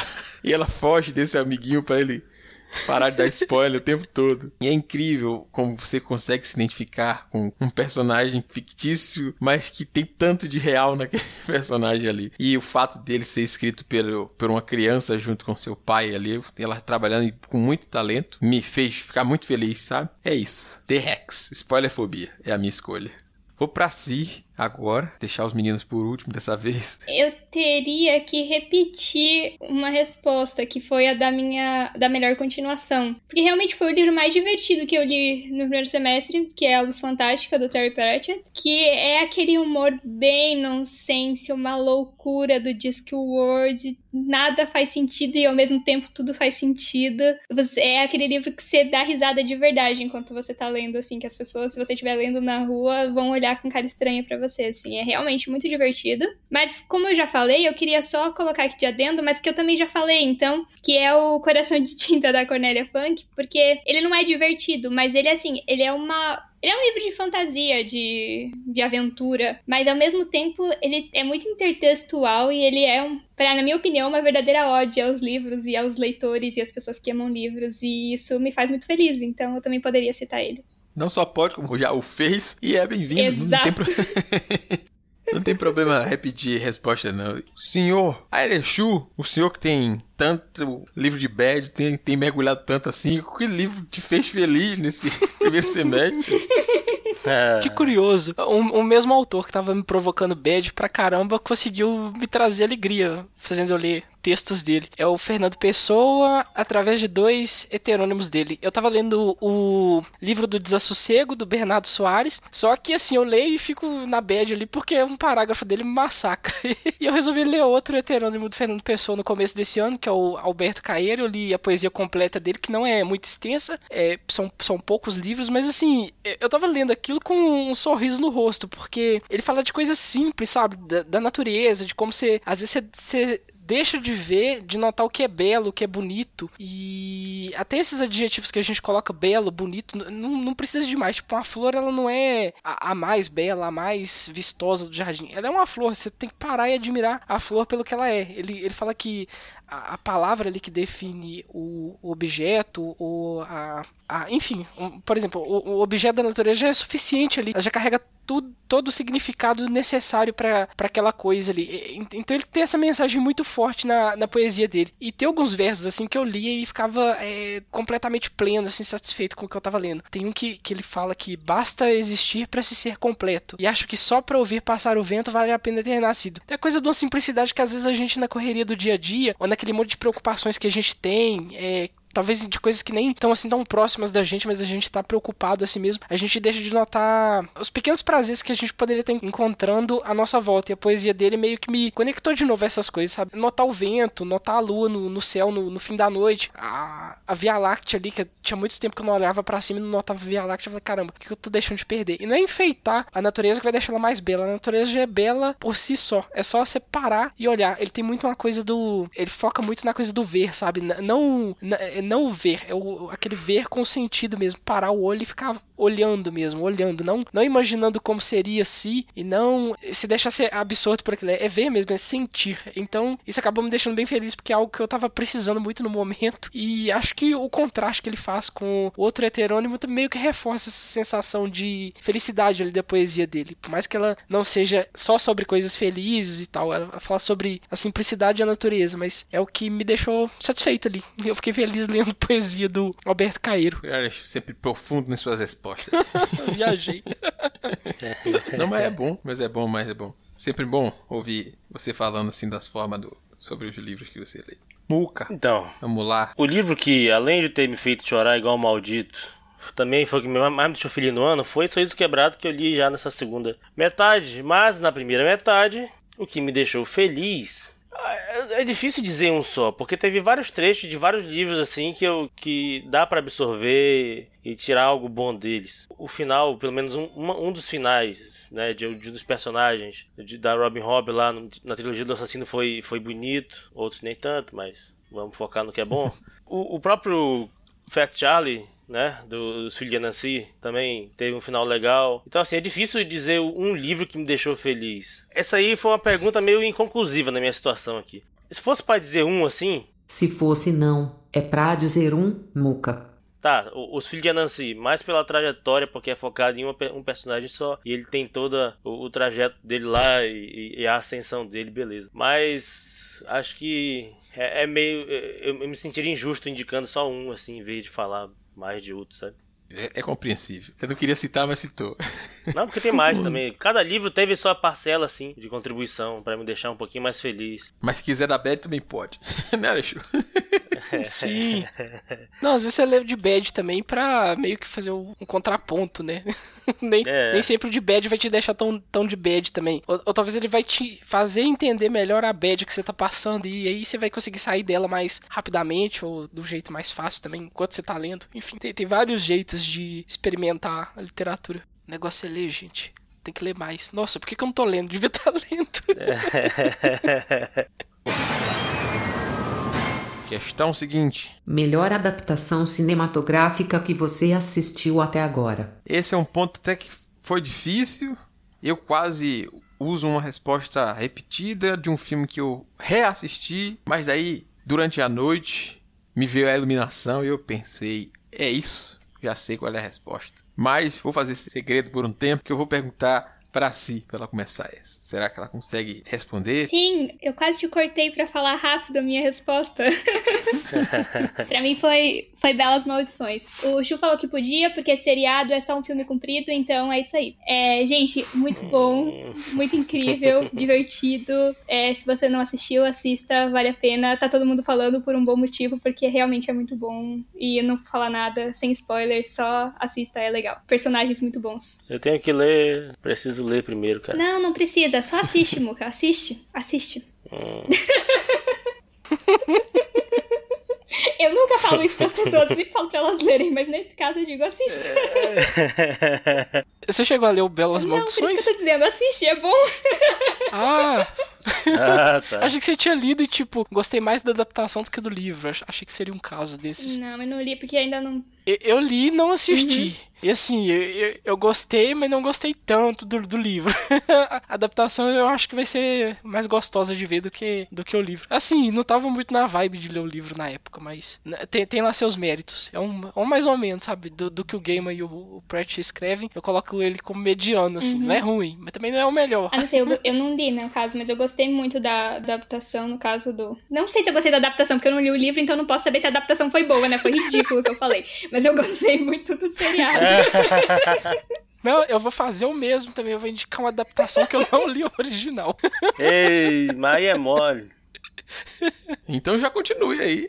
É, tenho assistido bastante filme neste ano, no ano anterior também vi, vi muito filme. E alguns eu sei que são adaptações, mas é- às vezes é difícil eu, eu conseguir o, o exemplar original lá do livro, ou até ter, ter a vontade de ir atrás, né? Curiosidade, às vezes eu fico satisfeito só com. Só com o filme. Um desses, a indicação foi do, através do livro anterior. Foi do, do Viagem ao Redor da Garrafa. Eu fiquei conhecendo o Tennessee Williams, que escreveu algumas peças de teatro. E algumas delas foram adaptadas para o cinema. Cin- Cinema antigo, mais ou menos uns 50, 60. E um desses é um bonde chamado Desejo, que eu vi no começo desse ano. E assim, achei o filme espetacular. Ele tem a Vivian Leigh como protagonista e o Marlon Brando também, que tá, tá fantástico, assim, o, o, o papel dos dois ali como antagonistas um do outro ali nela, mas vivendo uma fantasia, né, meio que se se valendo das ilusões para poder tocar a vida em frente e o Marlon Brando todo é, todo grosso, todo rústico, meio que tentando trazê-la para a realidade. Assim, o conflito entre os dois ali na, na tela foi sensacional de ver. E eu fiquei muito curioso também para conferir mais é, peças e mais obras do Tennessee Williams. Só que as publicações dele no Brasil são muito caras e eu não tenho dinheiro para investir nesse cara, não. Eu quero ler tudo, mas é muito, é, é muito caro e muito difícil de achar os livros dele aqui no Brasil também, as peças de teatro também. Eu tenho um, uma, um tiquezinho de que acho que não vai ser legal ler, ler peça de teatro, tipo roteiro da peça. É, aí eu, eu tô indicando a adaptação porque é, tá lá o filme, tem esses dois, esse casal de atores que são monstros né, do, do, do cinema. Realmente é porque ficou muito bom a adaptação. E se você vê o filme, assim, ele, ele toca em temas tipo esse da ilusão versus a realidade. Tem um pouco também daquele é, conflito entre o, o ambiente rural, que é, tinha um código cavalheiresco mais acentuado com o ambiente urbano também. Você consegue perceber isso. A, a própria questão da personagem viver meio que da, da, da ilusão que ela cria também me cativou muito, porque às vezes a gente idealiza demais algumas coisas e a realidade é muito dura pra pra quem fica sonhando demais. E meio que é o que acontece com ela no filme. Eu fiquei com muita pena da, da personagem da Vivian Lang no filme e, enfim, saí muito satisfeito da,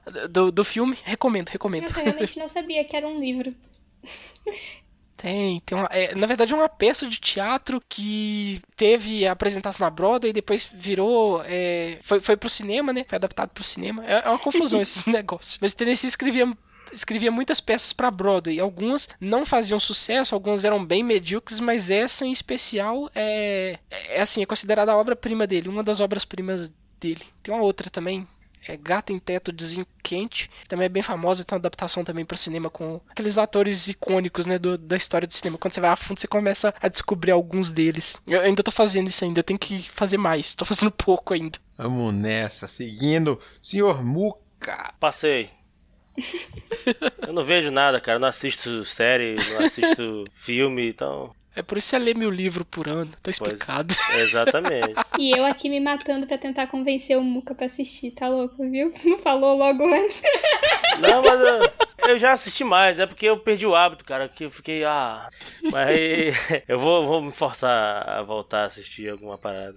Então vamos lá para a sua resposta, Ace. A minha escolha, olha, é Turma da Mônica Laços, que foi lançado ainda no primeiro semestre, apesar de ser bem no finalzinho. Foi lançado nos cinemas aqui no dia 27 de junho, mas ainda é válido. Mas você assistiu ainda no primeiro semestre?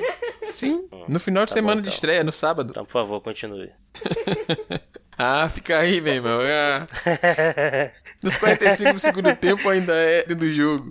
É verdade. Então, ah, foi um- uma adaptação que me fez ficar muito empolgado. Por isso que eu reli as três HQs, por isso que eu me emocionei. Por mais que seja um, um filme infantil, foi aquele filme que que é leve e até bobo em certos momentos, mas quando ele lhe transporta para aquela coisa que é tão querida por você, ele aquece o coração e você começa a esquecer os defeitos da coisa e só pensar em pronto, eu estou vendo a turma da Mone de verdade ali. E aqueles atores mirins, a interação entre eles, a forma como eles trabalharam o filme me cativaram. Tipo, é, pronto, apesar da, de ele ter mais cabelo, é aquele guri é o Cebolinha. Ali aquele cascão cabeludo é o cascão para mim. A Mônica também. A menina ganhou muitos pontos ali com a Mônica dela. Não tem como eu dizer que não é a melhor adaptação cinematográfica para mim desse semestre. Foi Turma da Mônica Laços. Que eu quero ver continuar. Ah, eu queria muito ter podido assistir esse filme no cinema. Infelizmente não foi o caso. Bad. Fazer o quê, né? É o preço que se paga por estar no velho continente, Pois né? é. Olha aí. Ah, já, agora eu tenho saúde, eu tenho infraestrutura, saneamento básico. Mas não tem turma da Mônica Laços, e aí? Cada escolha uma renúncia, cada escolha uma renúncia.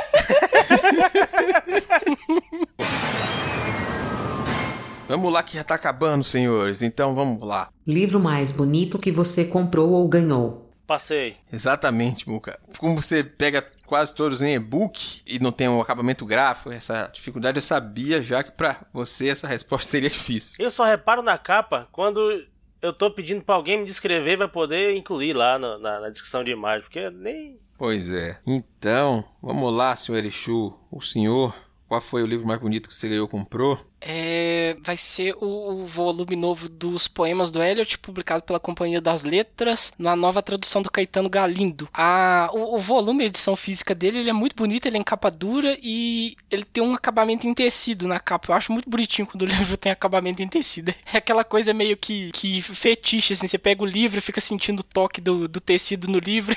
é muito bonito de ver. Por dentro também a edição tá muito bonita, ela é uma edição bilíngue, a diagramação tá muito bonita, tá muito bem feita. Os poemas estão em, em tamanho legível, assim, é em papel pólen, aquele papel mais bonitinho. É, eu pensei de citar alguma outra edição ilustrada, alguma coisa assim, mas do primeiro semestre foi o único que eu li. E dos que eu li foi o realmente o mais bonito, assim. É aquele acabamento de luxo mesmo, é um livro que você comprar ele, você vai ter orgulho de ter ele na estante ali, de ostentar ele. Dá vontade de sair na rua mostrando o livro, olha, eu tô lendo poemas do Eliot, nessa edição bonitinha aqui da, da companhia. É, é- foi o mais bonito do, do primeiro semestre, foi ele. Enfim. Ah, e do conteúdo em si, eu li, gente, mas assim, é, poesia é aquele negócio, né? Você tem que estar na vibe, tem que entender os, uns Paranauê. Eu não, não peguei 100% dos Paranauê do Elliot, não. Eu gostei muito, mas eu senti que faltou coisa ali, faltou faltou base pra mim entender melhor a, a poesia dele. Eu preciso reler em outro momento, mas vale a pena. Mas se preocupa não, Erichu, que a resposta é só o mais bonito mesmo. Você podia até nem ter É. lido o livro.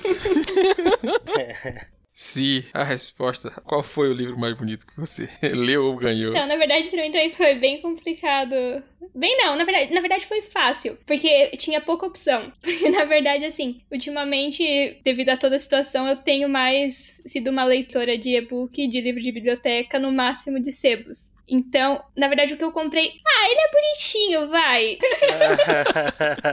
É um box de todos os livros da, da Jane Austen. Não sei se são todos, tem cinco aqui. Eu acho que são. Que eu achei, tava passando no Sebos e ele tava lá em promoção, bonitinho, assim e tal. Em inglês, que eu não sei quando que eu vou ler isso em inglês. Mas é isso aí, eu não sei nem porque eu comprei, na verdade. mas é bonitinho. Consumismo, né, jovem? Era cinco, tava barato. Exato. e eu não tenho eles, porque quando eu li, eu li de biblioteca e depois agora os que eu estou lendo em e-book. Então eu pensei, ah, eu tenho que ter. É, só isso. Mas acontece, acontece. Tem um livro que você fica na vontade de comprar, mesmo que você já tenha, assim, porque ele é bonito. Ah, eu fazia muito isso, parei. Eu, eu não sou dessas, mas dessa vez eu fui. No meu caso, a minha resposta, eu poderia ter citado de- novamente aqui. O minha coisa favorita é Monstro, a, a graphic novel que eu falei lá, que o acabamento, que ele emula as páginas de, de caderno, é, emula como se tivesse tudo desenhado a caneta esferográfica para simular a narrativa da personagem infantil e tudo mais. Mas é difícil esses livros competirem com livros de RPG. Porque os livros de RPG, geralmente, eles têm muita ilustração, ele tem um acabamento gráfico especial. E então, mesmo que um livro da Dark Side seja capa dura, desses livros com um acabamento específico para esse livro sejam lindos, como amante de ilustração, como amante do colorido, da coisa do- de um livro de um RPG daqueles bonitões, é difícil eu não, não escolher um livro desses. Vale a citação honrosa ao Legião, a Era da Desolação, que ela foi lançada pela Redbox, quer dizer, a versão digital já saiu, mas a versão física ainda não foi entregue, então eu não sei o acabamento físico, mas só da versão digital já é muito bonito, um trabalho gráfico feito pelo Dan Ramos. E a minha escolha realmente é o Space Dragon, que é um RPG de aventuras retrô no espaço sideral, do Igor Moreno, e também tem direção de arte do Dan Ramos. Ele é um livro que, mesmo na versão digital, você fica ali vendo os detalhezinhos, pegando referências nas ilustrações, pegando como eles escolheram colocar símbolos, como escolheram representar uma outra questão e aquelas divisórias de capítulos onde tem outras ilustrações e uma coisa tão bonita que não tem como não ser um livro de RPG. É isso, resumidamente.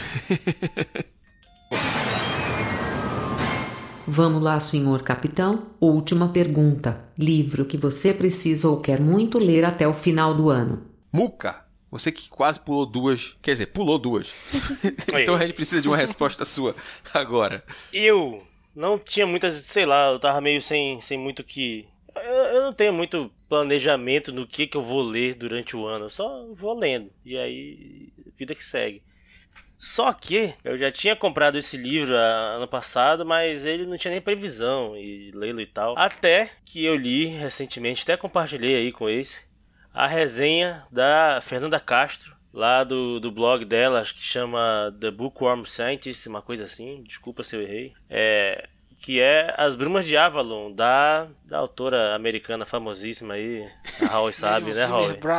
É, é, isso aí, olha, tá vendo? Exatamente. É, que é, é, essa versão, ela tem os, os, os três livros da, da, da, da tetralogia, que é Três livros Conta... da tetralogia? Porra, essa... São três livros da tetralogia. A quarto livro tá separado, não tá na. Entendeu? É, não, são quatro livros. Eu não sei se, esse, se essa edição volume único tem os quatro. Deve ter os quatro, provavelmente. Tem os quatro, sim. Conferi aqui enquanto vocês perdiam meu tempo brigando aí. Dá pra seguir? Aí, então. Até me perdi, cara. As Brumas de Avalon, ela, ela, conta as lendas arturianas pela perspectiva feminina da Morgana e das, e das outras é, feiticeiras, fadas. Eu não sou um grande especialista em dizer, ainda não li, não vou também dizer que eu entendo muita coisa. Mas é mais por, pela perspectiva delas e, e, e trata de um, de um olhar totalmente diferente do que a gente está acostumado. Eu já li o outro, o outro, o outro livro da, das lendas arturianas, que é do Howard, Howard Pyle, Howard Pyle, não faço ideia de como pronuncia. Dá pouco destaque a, a, essas personagens femininas. Eu ainda não li as crônicas arturianas, do, Crônica de Arthur do, do Bernard Cornwell também está na lista, também vou ler. Então, assim, ela, é, ela, ela, tem toda essa perspectiva diferente. E pela resenha da Fernanda, é, ela, ela realmente me fez ter um pouco mais de vontade, sabe? De, me despertou o interesse em ler logo esse, esse, esses livros. Da Marillion Radley, essa parada aí. Eu li já os dois primeiros livros dessa série e é bem bom. Eu, eu gostei muito de ver essa perspectiva. Você, o, o, que faz alguns leitores, principalmente masculinos, né, terem um, um certo preconceito ou abandonarem a série é, é, a falta do conflito físico da, da guerra. Né? Já que a história é contada na perspectiva desses personagens, em alguns momentos o, os personagens masculinos, o Arthur e os seus cavaleiros, estão longe e elas estão no castelo esperando. Então o conflito é resolvido longe e a gente tem o retorno. E o conflito realmente que tem dentro da história são dessas personagens, as vivências delas, as relações delas, os conflitos entre elas e as relações com os personagens masculinos. É, é, eu acho que ela trabalha muito bem e eu acho que vale muito a pena você conferir. Lelo Eilo. Airechu é esse livro aí que você pretende ler até o fim do ano eu tô meio que no momento de evitar fazer compromissos pro fim do ano, porque realmente tá difícil manter as metas em dia aqui. Mas um dos que eu quero ler já desde o começo do ano é o Android Sonham com Ovelhas Elétricas, do Philip K. Dick, que é o livro de onde é, foi retirado, né? Foi inspirado o Blade Runner. Os, os filmes e o contexto todo da história dos filmes foi retirado do, deste livro do Philip K. Dick, que é um autor também de ficção científica que é bem recomendado, todo mundo fala muito bem dele, e eu ainda não tive o prazer de de ler nada dele. Eu tô com este livro aqui já parado há um tempo e é um dos que estão na, na meta já e que eu tenho intenção de ler. É provavelmente um dos que é, eu vou estar tá lendo logo que eu tiver um tempinho, ou tiver sobrando disposição aqui, porque tá difícil. Mas enfim, é esse. Não sei do que se trata a história, só sei que provavelmente deve ter umas ovelhas sonhando e deve ser muito louco esse livro, quero ler. E engraçado, eu vi o filme, né? E eu não faço ideia do que, que trata o livro. Mas dizem que o livro é bem diferente, um pouco assim, né? Da, da pegada do filme. Cada um trabalha a sua maneira, os personagens, inclusive a abordagem e a história. Se diferem um pouco uma da outra. Mas eu espero que você aproveite a leitura, senhor Erichu. Se sua última resposta. É, se alguém ver lá meu Scooby, vai ver que eu não paro de acrescentar livros na minha meta de leitura, tornando ela impossível de ser vencida. Mas eu vou dizer que o que eu quero ler vai ser o que eu quero terminar. Eu quero terminar de ler A Guerra Não Tem Rosto de Mulher, que eu já citei antes, então eu espero conseguir terminar de ler esse livro até o final do ano. É. Vamos torcer. o meu livro é uma ficção científica ganhadora de prêmios chama A Longa Viagem a um Pequeno Planeta Hostil, da Beck Chambers, lançado pela Dark Side Books. Que ele é um livro sobre uma tripulação, tem uma te tecnologia especial que faz ela viajar por galáxias e distâncias muito grandes, e ela tem um grupo bastante unido, tem uma voz robótica que é parte do computador central da nave, e me lembra alguma coisa, não sei porquê. É, só familiar isso aí. O pessoal do Leitor Cabuloso, lá pelo Perdido na Estante, eu acho que fez um programa muito bacana sobre o livro e me convenceram a ler. Eu cheguei até a comentar no próprio podcast lá. Comentei com eles que fiquei muito curioso para ver e, e, e, vocês ouvirem esse programa também, certamente ficarão curiosos. É aquele com a participação da, da Sibila? Sim, sim. Ah, eu gostei também, cara. Camila, que grava com a gente, também é super fã. Eu vejo ela falando direto aí do, da, da série, que tava ansiosa pela continuação. Não, mas é, é deve vir mais uma em breve. Se a, eu sei que a Dark Side já lançou um e outro, quer dizer, o primeiro e o segundo, né? Não um e outro, né? O primeiro e o segundo. o terceiro deve vir aí. E já é outro que Beck recebeu o, o, Nebula, eu acho que foi por esse. É tipo, mais um prêmio para essa mulher. E, então, não tem como não chamar a atenção. É esse o livro que eu quero ler até o fim do ano. Ufa! Terminamos, Holly? Terminamos, senhor capitão. Finalmente. Então vamos para as nossas despedidas e o bloco do recado, então. Então, querido ouvinte, eu espero que, apesar do longo episódio, você tenha aproveitado nossas respostas e tenha aproveitado o papo, descoberto algumas coisas, ficado curioso com outras, saber do que se aproximar, do que se afastar. Vai depender do seu gosto neste momento. Então, vamos agradecer aqui ao senhor Samuel Muca, mais uma vez, pela sua presença neste episódio e o espaço para ele fazer aquele velho jabá. Muito obrigado, eu, pelo convite. Não sei se dá para nem dizer mais. Vocês podem me encontrar lá no Boteco dos Versados, podcast de literatura, é, hospedado no leitorcabuloso.com.br. A gente faz indicações de livros e de vez em quando dá uma, uma filosofada aí, fala alguma coisa, traz alguma discussão. Faz tempo que a gente não faz isso, inclusive. Siga a gente nas redes sociais arroba Boteco Versados no Twitter e no Instagram. Siga o Leitor Cabuloso nas redes sociais também para ter atualizações dos outros podcasts lá da, da nossa rede. No Twitter é arroba Leitor Cabuloso, no Instagram é arroba Leitor Cabuloso. Terça tem Convívio de Livros, ou Boneco dos Versados, quinta tem Falha Crítica, ou Perdido na Estante. De vez em quando eu faço resenha lá no. Na verdade, tô fazendo todo sábado. Resenha lá no. no uma espécie de resenha, uma pseudo-resenha no Instagram. Então acessa também lá o, o Instagram do Boteco, que a gente tá sempre trazendo indicação do que, que, eu ando lendo aí. Que volta e meia eu tô lendo alguma coisa. Tô sempre lendo novas coisas, então acessa lá. E é isso aí, obrigado. Obrigado você, Muca, já é de casa já. É como a Holly disse no último programa, já tá quase assinando a carteira já. Bota aqui, bota Muca, parte também da tripulação. Mas, senhor Arechu, vamos lá. Lembra aí, quem quiser falar conosco, quiser responder essas perguntas, vou até deixar no corpo da postagem todas as questões para quem quiser responder, responder também, compartilhar conosco as respostas. Como é que ela vai fazer, senhor Eixo? É só você visitar o nosso blog multiversox.com.br. No final da postagem você vai encontrar o plugin do Discos ou do Facebook. Você vai poder deixar seu comentário lá, deixe suas respostas também, conte pra gente o que, que você leu até junho deste ano. A gente tá curioso também. É sempre bom falar de livros, trocar experiências, conhecer autores e títulos novos. Também você pode encontrar a gente em todas as nossas redes sociais, no Twitter, no Facebook, no Instagram, a gente tá em todas elas. Você pode entrar no grupo do Telegram e trocar ideia diretamente com a gente por lá, conhecer também outros ouvintes do podcast. E é isso. Então é isso, nosso querido ouvinte. Nos encontramos no próximo episódio. Até lá. Tchau, tchau. Tchau. Tchau, tchau, pessoal. Ei.